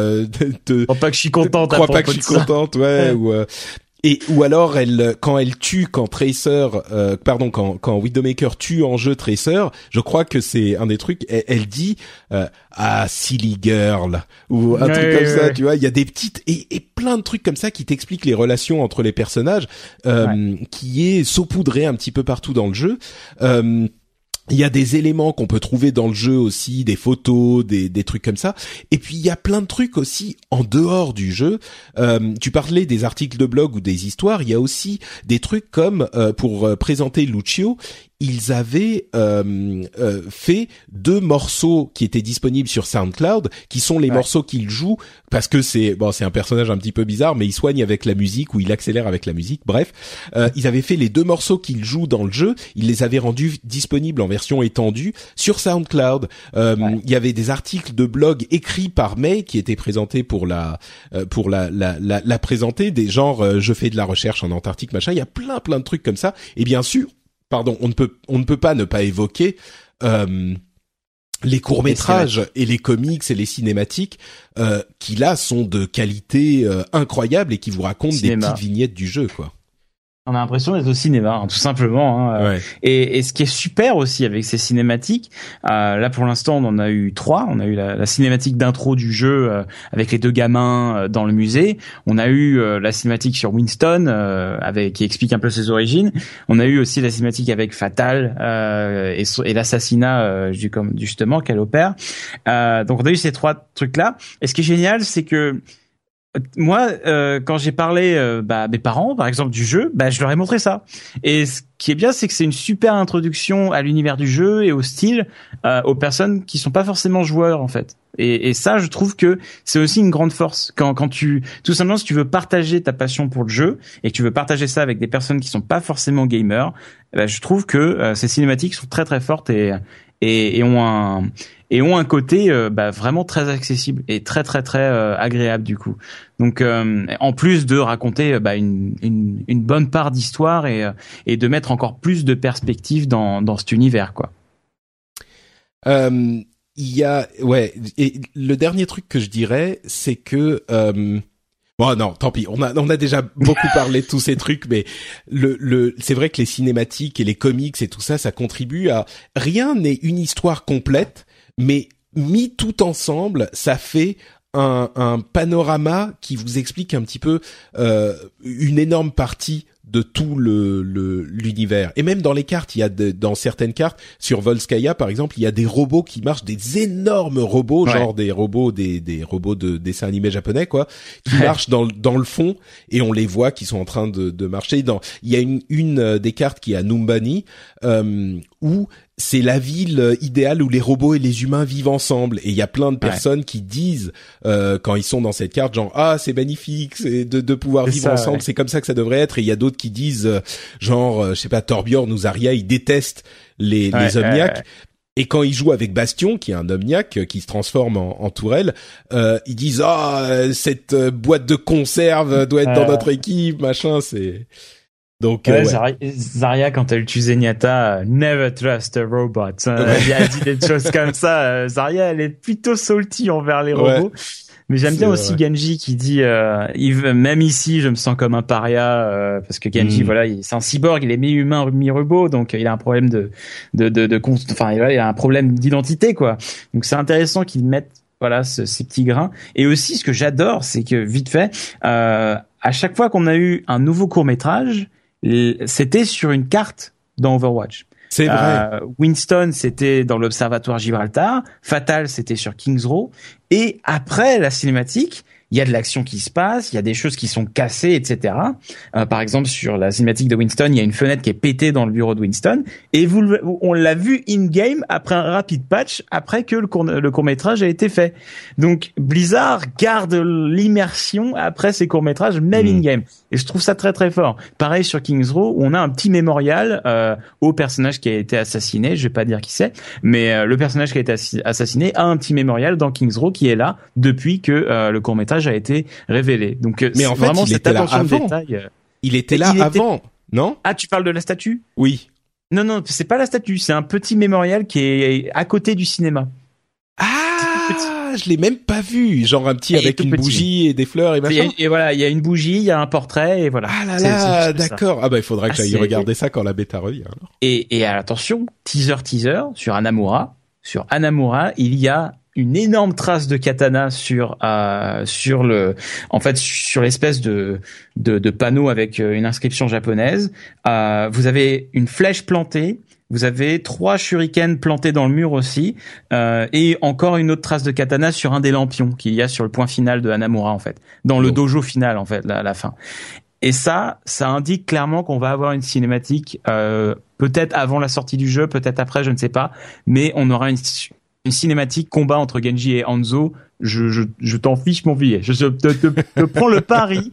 On va en avoir une et euh, le combat va impliquer trois shurikens plantés dans le mur, une flèche dans le sol et des coups de katana là où on le voit dans le jeu. C'est sûr, sûr et certain. Ouais, je pense, je pense aussi et euh, je pense qu'ils vont sortir une cinématique avant l'open beta et une avant le lancement parce qu'on sait qu'on va ah en avoir quatre en tout. Donc euh, moi je pense ah que ça sera ça. Ouais.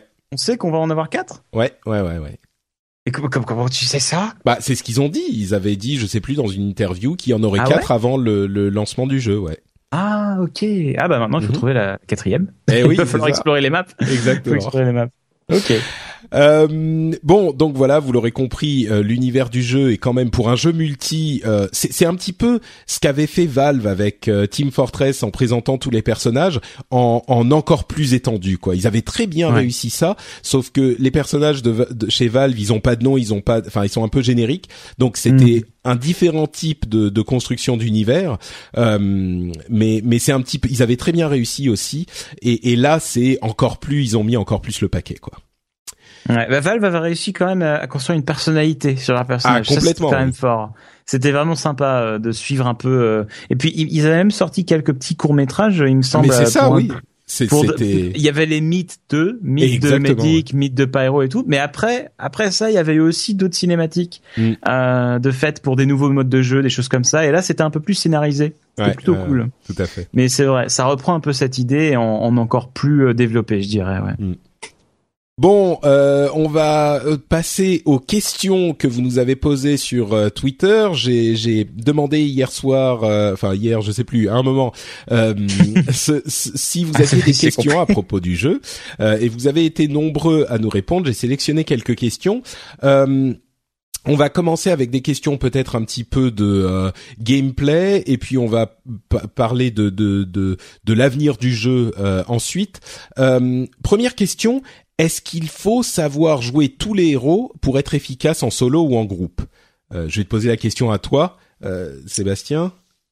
Euh, il faut savoir jouer tous les héros pour être efficace tout court, parce que du coup tu sais à quoi t'attendre quand tu joues contre ces héros. C'est le plus important. C'est comme quand tu joues un jeu de combat. Hein.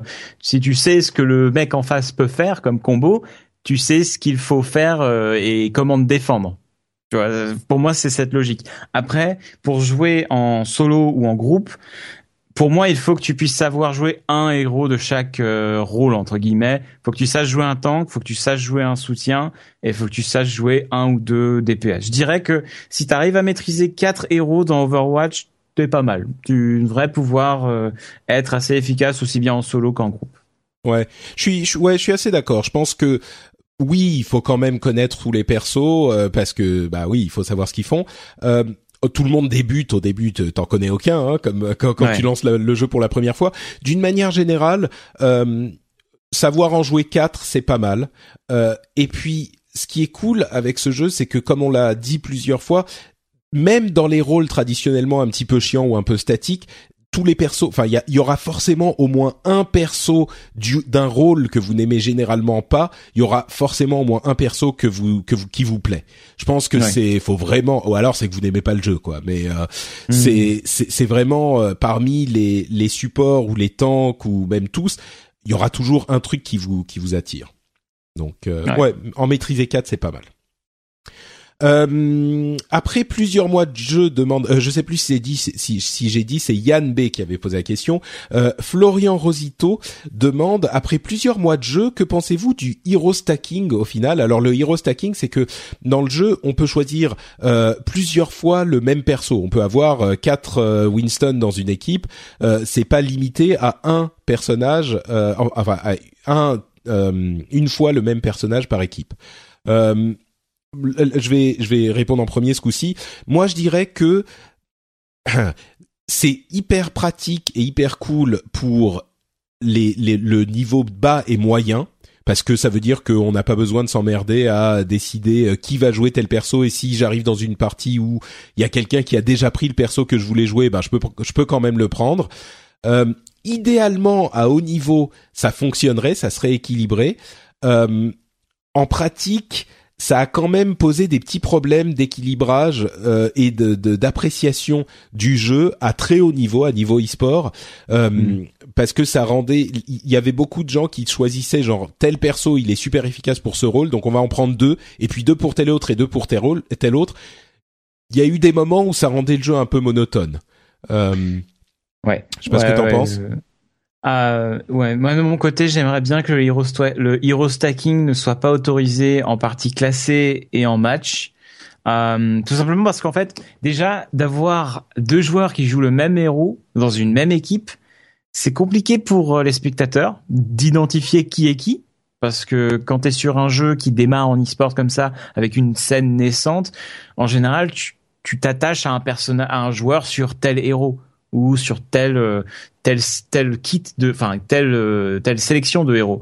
Et si tu as deux personnes deux héros euh, qui sont toujours joués par les deux mêmes joueurs dans la même équipe, c'est compliqué pour suivre l'action et aussi ça euh, limite la ça, ça limite les stratégies d'avoir plusieurs fois le même héros dans une même équipe en fait.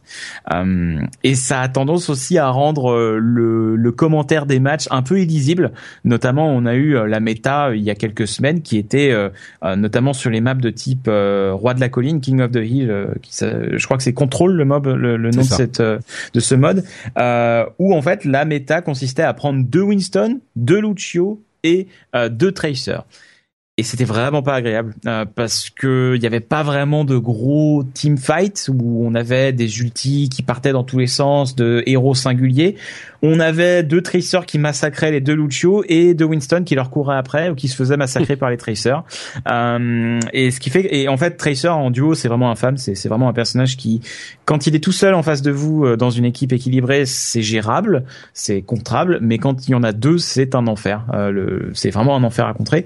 Ce qui fait que le problème euh, du coup de tout ça, c'est que Blizzard, s'ils veulent garder le hero stacking en e-sport et euh, dans les parties classées en compétitif, eh bien ils vont devoir équilibrer leur jeu euh, de manière à rendre le stacking bah, équilibré au final, le permettre mais de le rendre tout aussi viable que de ne pas faire de stacking. Et le souci, c'est qu'on va devoir du coup nerfer des héros qui sont OP quand ils sont utilisés plusieurs fois dans la même équipe, mais qui sont équilibrés quand ils sont utilisés qu'une seule fois dans une équipe notamment Winston. Winston qui a reçu d'énormes nerfs sur son bouclier euh, et qui rend du coup le personnage quand il est utilisé tout seul bah moins euh, moins solide qu'avant quoi. Donc euh, du coup, j'ai du mal sur le hero stacking personnellement. Blizzard sont ont l'air de vouloir persister à le garder. J'espère qu'ils vont trouver les bons les bonnes solutions d'équilibrage pour rendre ça agréable à regarder en e-sport et euh, équilibré, sans pour autant tuer des personnages s'ils sont joués euh, bah, tout seuls dans une composition d'équipe. Donc euh, c'est vraiment un c'est vraiment un sujet délicat. C'est vraiment un sujet délicat mm. et et je pense que les prochains mois vont nous vont nous en dire encore plus sur sur la possibilité ou non d'avoir le hero stacking en, en compétitif. Ouais, je crois que c'est vraiment, t'as raison, c'est une question compliquée. et, et je pense que ce qu'a fait Blizzard jusqu'à maintenant, c'est qu'ils n'ont pas donné de réponse. En fait, parce que euh, euh, dire la seule vraie réponse définitive que tu pourrais donner, c'est dire bon bah on le vire. Et je pense que ce qu'ils ont fait, ils sont pas du tout opposés, je crois, à l'idée. Enfin, ils aimeraient pouvoir le garder. Je crois que si vraiment ça devient un gros problème, ils, le vireront. Mais je crois qu'ils veulent pas le virer maintenant. Comme tu le disais, on est la scène e-sport est encore très très jeune. Euh, le jeu est même pas sorti. Euh, il y a pas, il y a quand même beaucoup de gens qui jouent, mais euh, dans la scène e-sport, mais ça reste quand même un, un, un assez limité parce que bah, le jeu est pas disponible. Il y a pas beaucoup de, de, de gens qui veulent regarder parce qu'il y a pas beaucoup de gens qui, qui y jouent, etc., etc. Donc je crois que et puis on a vu quand même les trucs évoluer. Il y a euh, quand Tracer a commencé à être euh, dominante, nous on est en plein dedans, donc deux semaines ça nous paraît infernal. Mais ensuite on a vu Macri qui arrivait avec sa flashbang et du coup on a arrêté de voir Tracer, mais du coup on voyait deux c'est ça. Puis, mais mais ensuite on a vu ce, ce match, euh, je sais pas si t'as suivi, où il y a Seagull qui est arrivé avec Bastion, qu'on n'avait jamais vu pour détruire Winston. Et donc il y a, tu vois, il y a quand même des trucs qui sont encore en train de se passer. Je dis pas que ça va forcément s'arranger, mais je crois qu'il faut voir comment ça va se développer et puis prendre la décision au bout de quelques mois euh, quand vraiment le jeu aura eu sa chance. Parce que aussi l'avantage du hero stacking, c'est que ça donne des, des, situations hyper marrantes. Quoi, il y a des trucs hilarants, ça donne des possibilités euh, complètement bizarres euh, auxquelles on n'aurait pas pu penser autrement. et puis c'est vrai que ce type de jeu où on peut changer de perso tout le temps et puis on peut stacker, c'est aussi un, un, un état d'esprit différent dans lequel les équipes doivent se lancer et, et penser par exemple comme l'a fait Seagull que on peut choper euh, euh, Bastion pour contrer telle euh, telle équipe à un moment et puis rechanger et puis avoir un autre type de de enfin, il y a un petit peu de créativité qui qui doit arriver aussi donc bon mais d'une manière son, son, bastion c'était c'était c'était vraiment particulier son bastion c'était Bastion et Zarya Zarya le protégeait dès qu'il était dans la mouise. Parce que Bastion tout seul, tu te fais exploser. Mais, mais Bastion Zarya, c'est vrai que le combo était très malin et a vraiment bien marché. Mm. Ça, c'est vraiment un match de fou. Hein. Ça, je suis d'accord. C'était probablement le plus beau match qu'on ait vu dans la dernière, euh, dans la fin de la bêta là. Mais euh, et c'était marrant parce que justement, c'est arrivé à la fin et c'était quelque chose d'innovant à la fin qui a donné un petit peu l'espoir que ah oui, en fait, on n'a pas tout vu quoi. Il y a pas, il y a de la des possibilités de. Et puis au final, euh, c'est une bêta fermée. On n'avait pas énormément d'équipes. Euh, quand le jeu sera sorti, on aura une multitude d'équipes avec euh, du coup des, des, des, variations de méta encore plus nombreuses euh, et encore plus d'idées et plus de créativité dans les compositions d'équipes. Donc, je pense que les équipes actuelles, aussi talentueuses soient-elles, elles n'ont pas pensé à tout. Voilà. Donc à mon avis, il faut aussi, euh, tu as raison, il faut attendre, même si quand même, niveau de l'équilibrage, il va falloir prendre une décision du côté de Blizzard au bout d'un moment, quoi. C'est sûr. Et je pense que peut-être qu'au final, ils arriveront à la décision que oui, il faut euh, limiter le hero stacking, mais je crois que c'est aussi assez sage de pas se précipiter et de voir comment ça se passe quand le jeu sera sorti. Mais d'une manière générale, euh, donc toi, tu es très orienté e-sport, tu connais bien l'e-sport au-delà d'Overwatch. Euh, les, les, perspectives e-sportives de ce de ce jeu, Blizzard a l'air de d'avoir des ambitions dans ce domaine euh, pour ce jeu-là.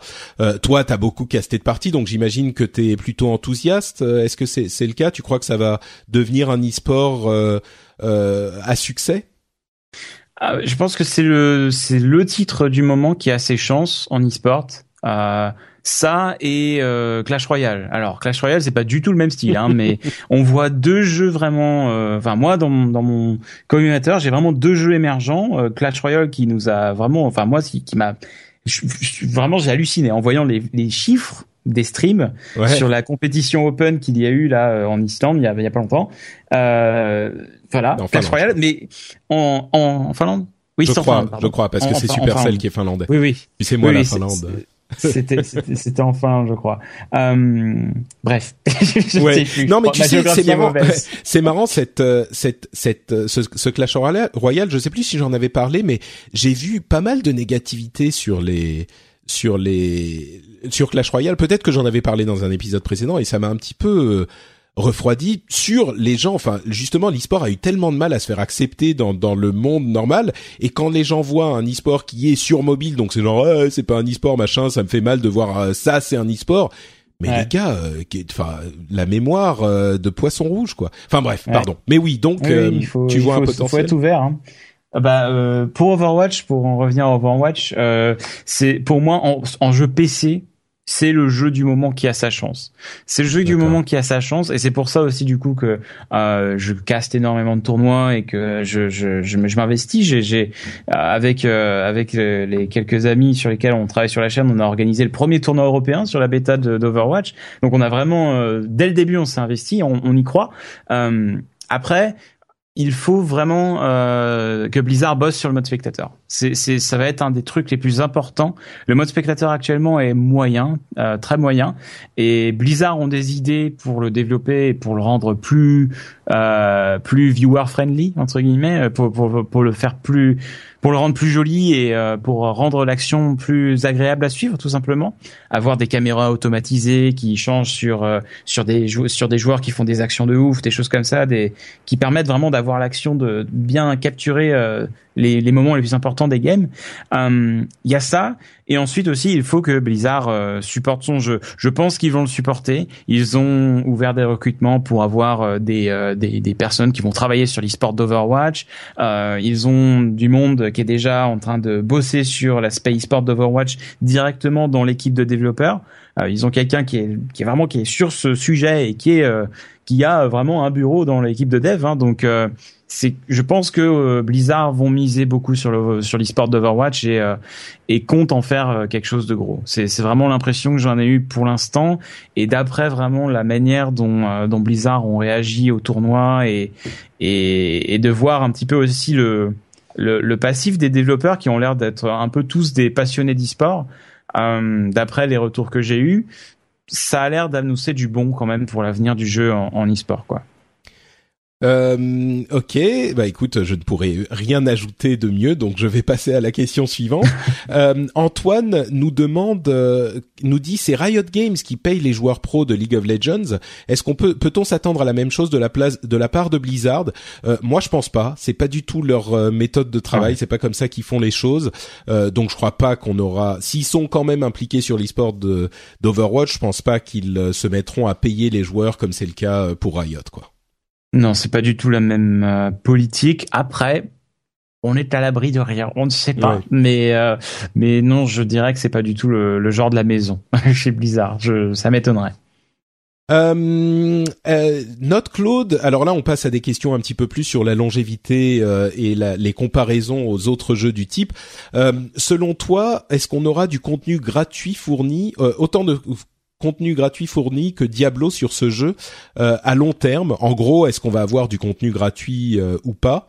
Euh, Et j'ajoute une question est-ce que c'est pas gênant qu'il n'y ait pas de, de campagne solo dans, dans dans ce jeu-là? Alors, est-ce qu'il y aura du contenu gratuit? Ils en ont parlé.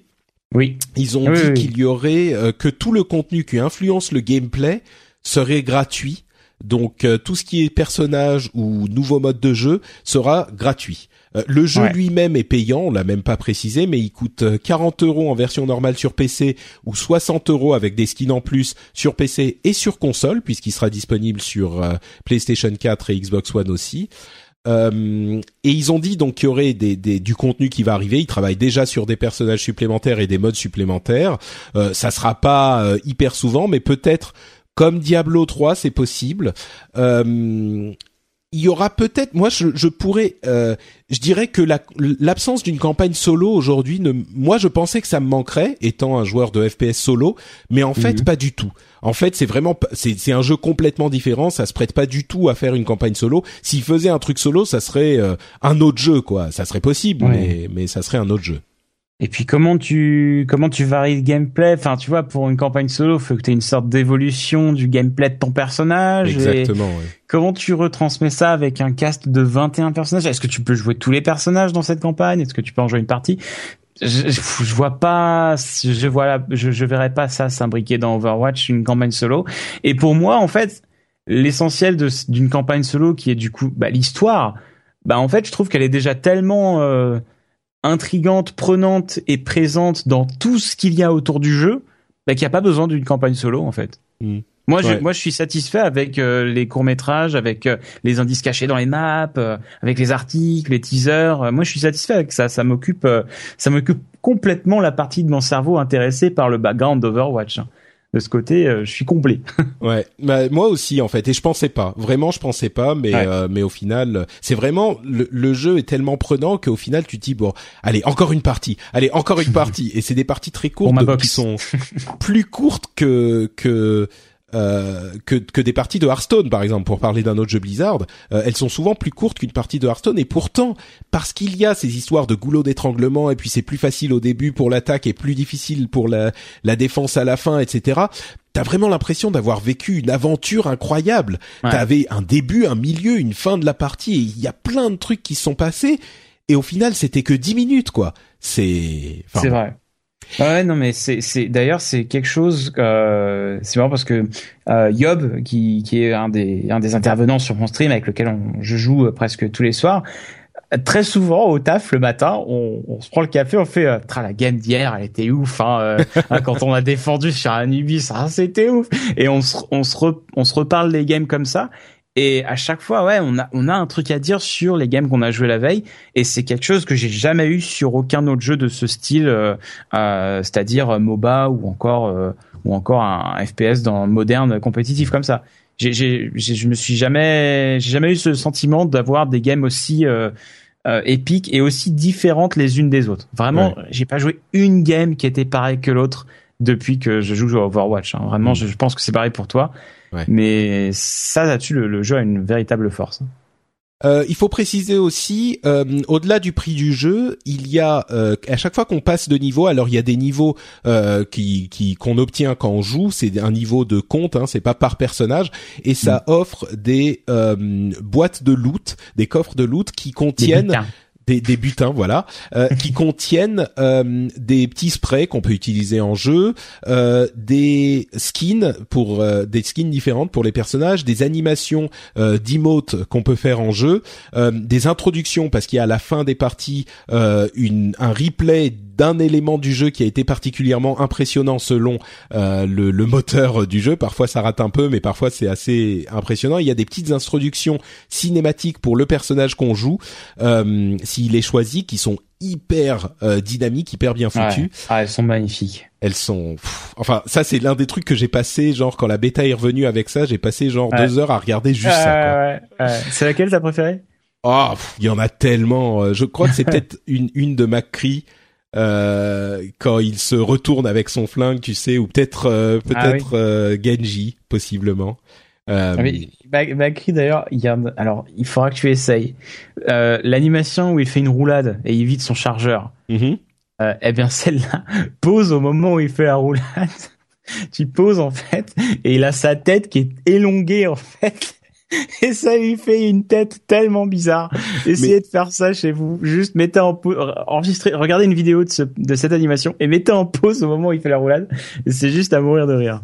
Mais tu sais qu'il y a eu une, euh, il y a un, un, un panel à la GDC de cette année qui a été fait par un des animateurs de l'équipe d'Overwatch où il mhm. a expliqué justement que dans les modèles d'animation, les modèles 3D des personnages, euh, ils avaient euh, plusieurs éléments qui étaient euh, qui pouvaient élonguer justement ouais, élastique, pour élastique, voilà, pour ces animations et c'est des trucs que tu vois pas du tout quand tu le joues à vitesse normale mais le bras pareil quand il se retourne avec son avec son son flingue euh, quand il il euh, se, se comment dire quand il balance le flingue en arrière son bras est complètement déformé. Et c'est juste pour l'animation.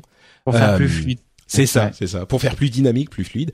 Ils avaient, il y avait un panel sur la, sur la, les sons aussi, et ils avaient expliqué que si tu mets tous les sons en même temps au même niveau, bah ça devient le bordel. Et du coup, ils ont tous un système de 3D de, de sons spatialisés en 3D où ils calculent quels sons ils vont devoir jouer plus fort et quels sons ils jouent moins fort pour te montrer ce qui est important pour toi, enfin te montrer, te faire entendre mmh. ce qui est important pour toi. Enfin bon, bref, je pourrais en parler pendant des heures. C'est vrai que le son est fantastique dans le jeu aussi. Hein. Ouais. C'est jouer sans le son à Overwatch, bon courage. Ouais, ouais, ouais. Parce que le nombre, le nombre d'informations qui passe juste par le son, les bruits de pas des adversaires, les ultis envoyés par les adversaires, vos alliés qui sont autour de vous, euh, les soins qui sont demandés. Il y a tellement d'infos qui sont demandées euh, par le son, c'est vraiment impressionnant.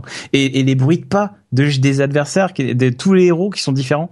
Chaque héros a un bruit de pas différent aussi. ça, c'est important. Quand t'entends les éperons, t'entends les éperons de McCree pas loin, Là, tu te dis, oula! T'es mal, t'es très très mal en général. Et, Mais ouais. et, et au-delà des, des, effets sonores, il y a les musiques euh, qui contribuent là encore. On, a beaucoup dit dynamisme dans ce jeu, mais euh, quand on arrive à la fin d'une carte et que le timer se, se, arrive à la fin et qu'on arrive en overtime et que le la musique commence à, à, jouer et c'est c'est tellement euh, euh, ça prend de l'ampleur et tu te dis oh, t'arrêtes de respirer, tu vois, c'est ça contribue à ça, c'est hyper euh, hyper bien foutu. Euh, ah ouais. Mais, mais pour revenir à ce que je disais sur les prix, il est possible qu'ils vendent euh, des, des, des, des butins euh, en plus de ceux qu'on reçoit quand on passe de niveau. Euh, il l'avait évoqué à demi-mot à un moment, donc ça, il est possible que ça arrive. Peut-être qu'ils vont vendre d'autres trucs aussi dans le jeu, mais ils vendront pas d'éléments qui influencent le gameplay. Donc il y aura pas des personnages plus puissants ou d'autres personnages ou des modes de jeu. Voilà. Dieu merci. voilà, c'était un gros, une grosse euh, question que se posait la communauté. Donc. ouais, c'est vrai. Au début de la bêta. Euh, Johan euh, Tirapati demande, euh, avec justesse d'ailleurs, Star Wars Battlefront a été taclé pour son manque de contenu, euh, et il y a pourtant de nombreuses maps et 12 modes de jeu. Est-ce qu'Overwatch ne risque pas le même sort?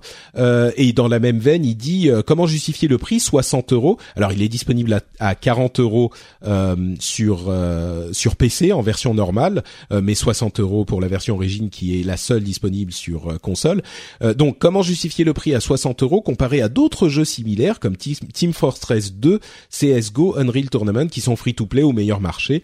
Euh, déjà la première question sur Star Wars Battlefront, effectivement, on a reproché le manque de contenu. Euh, pourtant, il a pas mal de modes de jeu. Allez, alors c'est différent. Star Wars Battlefront, il y a il y a beaucoup de modes de jeu, mais combien il y en a qui sont bien?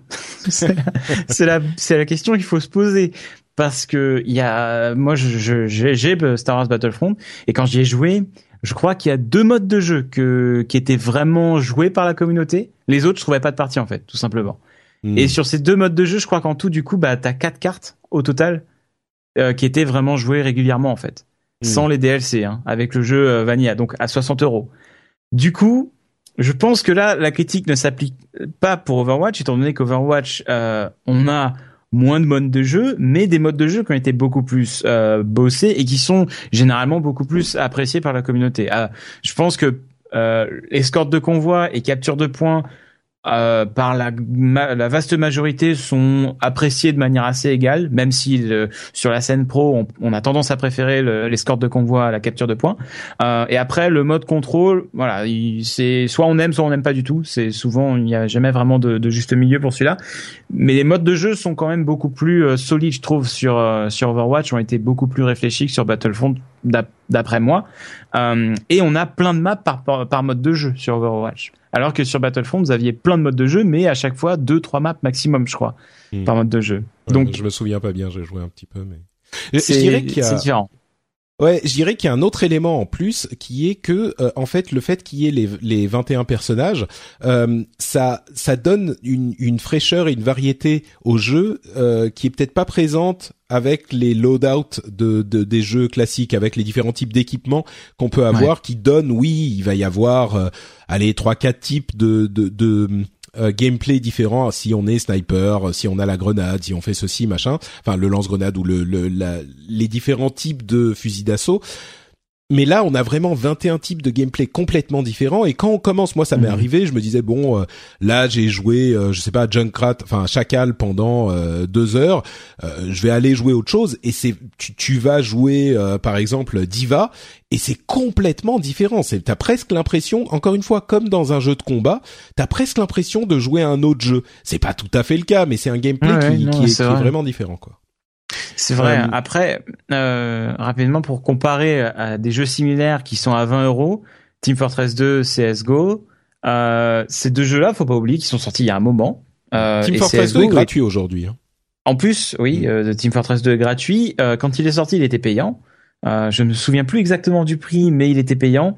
Oui, il faisait partie de Orange Box qui était à 60 euros avec Portal et tout, le meilleur deal de l'histoire, mais mais oui, je crois que je crois qu'il était en standalone aussi. Moi, je l'avais ah, acheté en standalone hmm. tout au début. Et CS:GO euh, est à, tu peux trouver une clé à 5 euros, 10 euros aujourd'hui, mais quand euh, CS:GO est sorti, il était à 40 euros, il me semble. Hein. Hmm. Il était. Euh, oui, mais aujourd'hui, la situation est que. Euh, bah, je vais ajouter même une autre question euh, à, à, celle de Johan.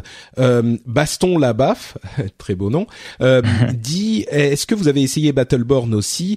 C'est le même type de jeu, lequel vous préférez? J'ajouterais même à Battleborn euh, il y a Paragon qui est un FPS 3D de de euh, un TPS du coup.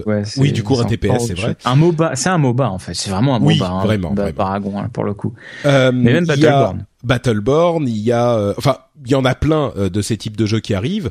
Euh, et il y en a beaucoup qui sont free to play. Il y a des éditions genre Founder machin à 20 ou 30 ou 50 euros, mais il y en a plein qui sont gratuits. Euh, effectivement, comment justifier euh, l'achat à 40 euros de de Overwatch si on a d'autres types de jeux, d'autres jeux qui sont comparables, qui sont gratuits? Bah, en fait, quand on compare, euh, faisons la comparaison avec le, plus populaire des free-to-play sur PC actuellement, League of Legends. les héros sont pas tous débloqués de base. Overwatch était obligé d'avoir tous ses héros débloqués de base pour pouvoir répondre euh, au counter en fait, pour pouvoir voir les counters. Si tu commences le jeu et que tu n'as que euh, trois héros euh, et que tu n'as pas par exemple Genji ou Fatal euh, ou Bastion et que euh, ou Pharah et que tu as un Bastion en face, tu fais comment? Voilà, tu vois, c'est compliqué dans certaines situations. Et du coup il fallait que tout le monde soit sur la même base et soit vraiment complètement égalitaire. Ce qui fait qu'il ne pouvait pas se permettre d'avoir un système free-to-play avec des héros qu'on pouvait acheter. Donc moi perso, je comprends qu'il soit parti sur sur ce modèle. Et au final, quand tu calcules 21 euros, euh, 21 euros, 21 euros pour 40 euros avec euh, combien de maps? 7, 8 Il y a 12 maps avec 4 modes 12 maps. 12 maps déjà, c'est dingue. Et 12 maps le deal est pas mal au final quand on compare à un League of Legends par exemple où en général on va investir quand même des sous pour débloquer plus de héros euh, et, euh, et en plus on n'a qu'une seule map. Mais bon après c'est un autre débat. Mais au final avoir autant de héros, autant de contenu et en plus la promesse de contenu euh, additionnel sous forme de héros et de cartes gratuits par le par la suite, je trouve que les, les 40 euros sont, sont tout à fait euh, justifiés. Après, c'est dur bah. à comparer à un Unreal Tournament. C'est sûr, c'est sûr. Moi, je dirais, j'aurais une autre, euh, une autre euh, réponse à cette question en fait, et, et c'est une question, c'est une réponse qui est euh, encore plus simple. c'est que simplement, c'est un jeu qui est plus, plus fun. qui est, si on veut être carrément limite trollesque, c'est un jeu qui est mieux quoi. Euh, c'est c'est alors ça va dépendre. Je, Attention, je précise. ça va te faire des ennemis là. je précise, c'est c'est pour moi spécifiquement. Moi, je trouve que euh, il me correspond plus et je prends beaucoup plus de plaisir à y jouer. Le gameplay est plus fun, euh, c'est plus agréable, c'est plus euh, motivant, c'est tout. Et comparé, j'ai joué un tout petit peu à Battleborn, j'ai joué un peu à Paragon, j'en ai essayé quelques-uns, j'ai essayé euh, le nouveau euh, Orcs Must Die euh, Unlimited, ah j'ai essayé Paladins. ah pardon, j'ai pas joué à Battleborn, excusez-moi. C'est pas Battleborn, c'est Paladins auquel, auquel Ça ressemble un petit peu. Hein. Ouais, bah il y, y, en a tellement des hero shooters, mais mais pour moi, euh, la patte Blizzard, si vous aimez les autres jeux Blizzard, je pense que celui-là vous plaira. Et il y a beaucoup de gens qui aiment les jeux Blizzard, mais c'est vraiment un jeu qui est du fun non-stop quoi. C'est il y a un truc que disaient beaucoup de commentateurs sur Reddit, ils disaient It's the most fun I've had in years. C'est le, le jeu le plus fun, c'est le plus fun, le plus de fun que j'ai eu depuis des années. Hmm. C'est juste fun, c'est juste un jeu agréable, c'est le si vous aimez les jeux basés sur le gameplay, euh, je pense que c'est vraiment un truc qui va vous, enfin, qui a des chances de vous plaire. Euh, et en l'occurrence, vous avez la bêta ouverte qui commence dans quelques jours à peine. C'est vraiment l'occasion de vous faire votre propre idée. Mais pour moi, c'est vraiment ça la différence. À un moment, il y a plein de types de jeux qui sont euh, dans le même la même catégorie. Si on parle de MOBA, il y a League of Legends, euh, Dota 2, Heroes of the Storm il y a peut-être des jeux qui vont vous plaire plus que d'autres. Il y a des gens qui vont dire bah Heroes c'est pas pour moi, moi c'est League of Legends qui me plaît et c'est juste un bon jeu donc s'il était payant je serais prêt à y jouer par exemple. Euh, hmm. Pareil pour les jeux de cartes, moi c'est Hearthstone qui me plaît, je serais prêt à jouer à Hearthstone plus qu'à un autre jeu. Là, c'est simplement que c'est pour moi un jeu qui est plus fun, qui est plus réussi, qui est plus léché, qui est plus divers, qui est enfin voilà. c'est subjectif quoi. Bien sûr, bien sûr. Non mais complètement. Compliqué. C'est compliqué de, de, de, dire ça quand une personne te demande pourquoi est-ce que euh, euh je paierais 40 euh, euros pour Overwatch quand je peux jouer euh, gratuitement à, à Unreal Tournament qui est aussi un, shooter arena quoi. certes, il est pas fini Unreal Tournament donc du coup c'est différent mais mais le, le, le débat est là mais pour moi quand vous regardez ce que Blizzard vend et ce que Blizzard aussi est comme société et qui est connu pour avoir ses jeux et les considérer comme des services, pas comme des produits qu'ils vendent et qu'ils oublient après. Euh, C'est-à-dire vous avez le jeu là, mais vous avez aussi tout ce qui va venir qui va être gratuit en termes de contenu. Et vous avez aussi les courts métrages qui sont autour, euh, Blizzard qui se défonce pour vous faire des articles, qui vous, pour vous composer des musiques carrément pour un des personnages du jeu, euh, pour, pour, pour en faire en, en faisant genre que c'est le personnage qui a composé cette musique. Enfin, je veux dire il y a toute cette expérience Overwatch qui au final forme un tout euh, qui vaut largement pour moi les 40 euros. D'accord. Bon, euh, dernière question, on va qu'on va poser en guise de, de, conclusion. On a déjà couvert pas mal des, des questions que je voulais poser en, en conclusion. Euh, Est-ce que c'est un jeu que tu recommanderais à tout le monde? Euh, Et si, bon, peut-être que c'est un petit peu vaste ou simple comme simpliste comme question, à qui est-ce que tu le recommanderais ce jeu? Euh... C'est compliqué, hein Voilà, question. Oh là là, la question à 10 000 dollars, compliquée celle-là. Euh, à qui je recommanderais Overwatch? Hmm, Au blasé des MOBA. c'est ah, c'est intéressant comme réponse ça. Voilà, moi je suis typiquement un blasé des MOBA. Euh, j'ai joué un petit peu à Heroes, mais j'avais plus le, j'avais plus le, le, le, feu sacré des débuts de League of Legends. Ouais. Et j'étais saoulé en fait, mais j'avais euh, toujours cette envie de jouer compétitivement, de, de, jouer en multi à un jeu et de le saigner et de monter euh, le ladder et voilà. Mais j'en avais marre des MOBA, je savais ça. Et euh, quand Overwatch est sorti, euh, c'était le Messi pour moi. Donc euh, moi, je le recommanderais aux, vraiment aux gens qui ont qui ont envie de de challenge en ligne hum, et qui ont envie d'autre chose que des MOBA encore et encore quoi. Voilà. D'accord. Ouais, c'est ok. Réponse réponse intéressante effectivement. pour ma part, je le recommanderais déjà aux, aux, amateurs de jeux Blizzard. Je pense que si vous êtes mmh. client du, du savoir-faire de la patte Blizzard, qui a donc cet aspect euh, d'une part easy to learn, hard to master, et puis ensuite le fait d'amener, de rendre accessible euh, et fun un jeu dont vous pensiez que peut-être euh, il ne vous plairait pas. On parle de, de bah, des MMO hein, avec World of Warcraft, ça date, mais c'était vraiment ça l'idée de Hearthstone, de Heroes of the Storm, peut-être pour certains d'entre vous. Euh, si vous êtes client Blizzard, bah, je pense que déjà vous, vous allez euh, essayer au moins l'open beta.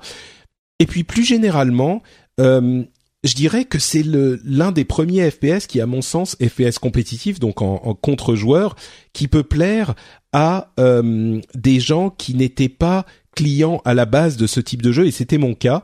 Donc, euh, je dirais que ça peut plaire à des gens qui étaient euh, simplement intéressés, qui ont toujours fait les parties solo des FPS aussi. Euh, des gens qui ne sont se sont toujours dit ah bah oui mais ça c'est pas pour moi euh, le FPS mmh. compétitif c'est trop dur c'est pas pour moi euh, oui. vous pouvez tenter et, et peut-être que vous y trouverez un certain plaisir Donnez une chance à Overwatch. Et bah ça tombe bien parce que si vous écoutez cet épisode assez vite, bah l'open beta c'est du 5 au 9 mai.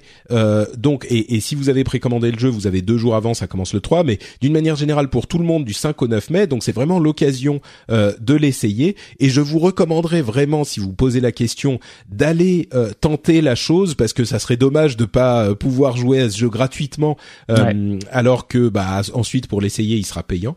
Donc j'espère euh... qu'ils vont faire des week-ends euh, gratuits. C'est quelque chose, je pense, ouais. qui serait très intéressant parce que ça vraiment. Alors, je vais, je vais, je vais avoir, je vais faire, je vais sonner cliché, mais le jour où j'ai essayé le jeu, qui j'y ai joué, ça a vraiment tout changé. J'ai vraiment eu, mmh. euh, j'ai été encore plus mordu du jeu à partir du moment où j'y ai joué, parce que on le voit en vidéo, etc. Encore et encore, mais dès qu'on met les mains dessus, c'est fluide, le feeling est génial, euh, c'est vraiment vraiment très très agréable. Donc J'espère vraiment que Blizzard vont donner la chance aux personnes non initiées au jeu qui n'ont pas forcément envie de, de, de l'acheter, euh, juste de l'essayer à des week-ends euh, régulièrement en fait.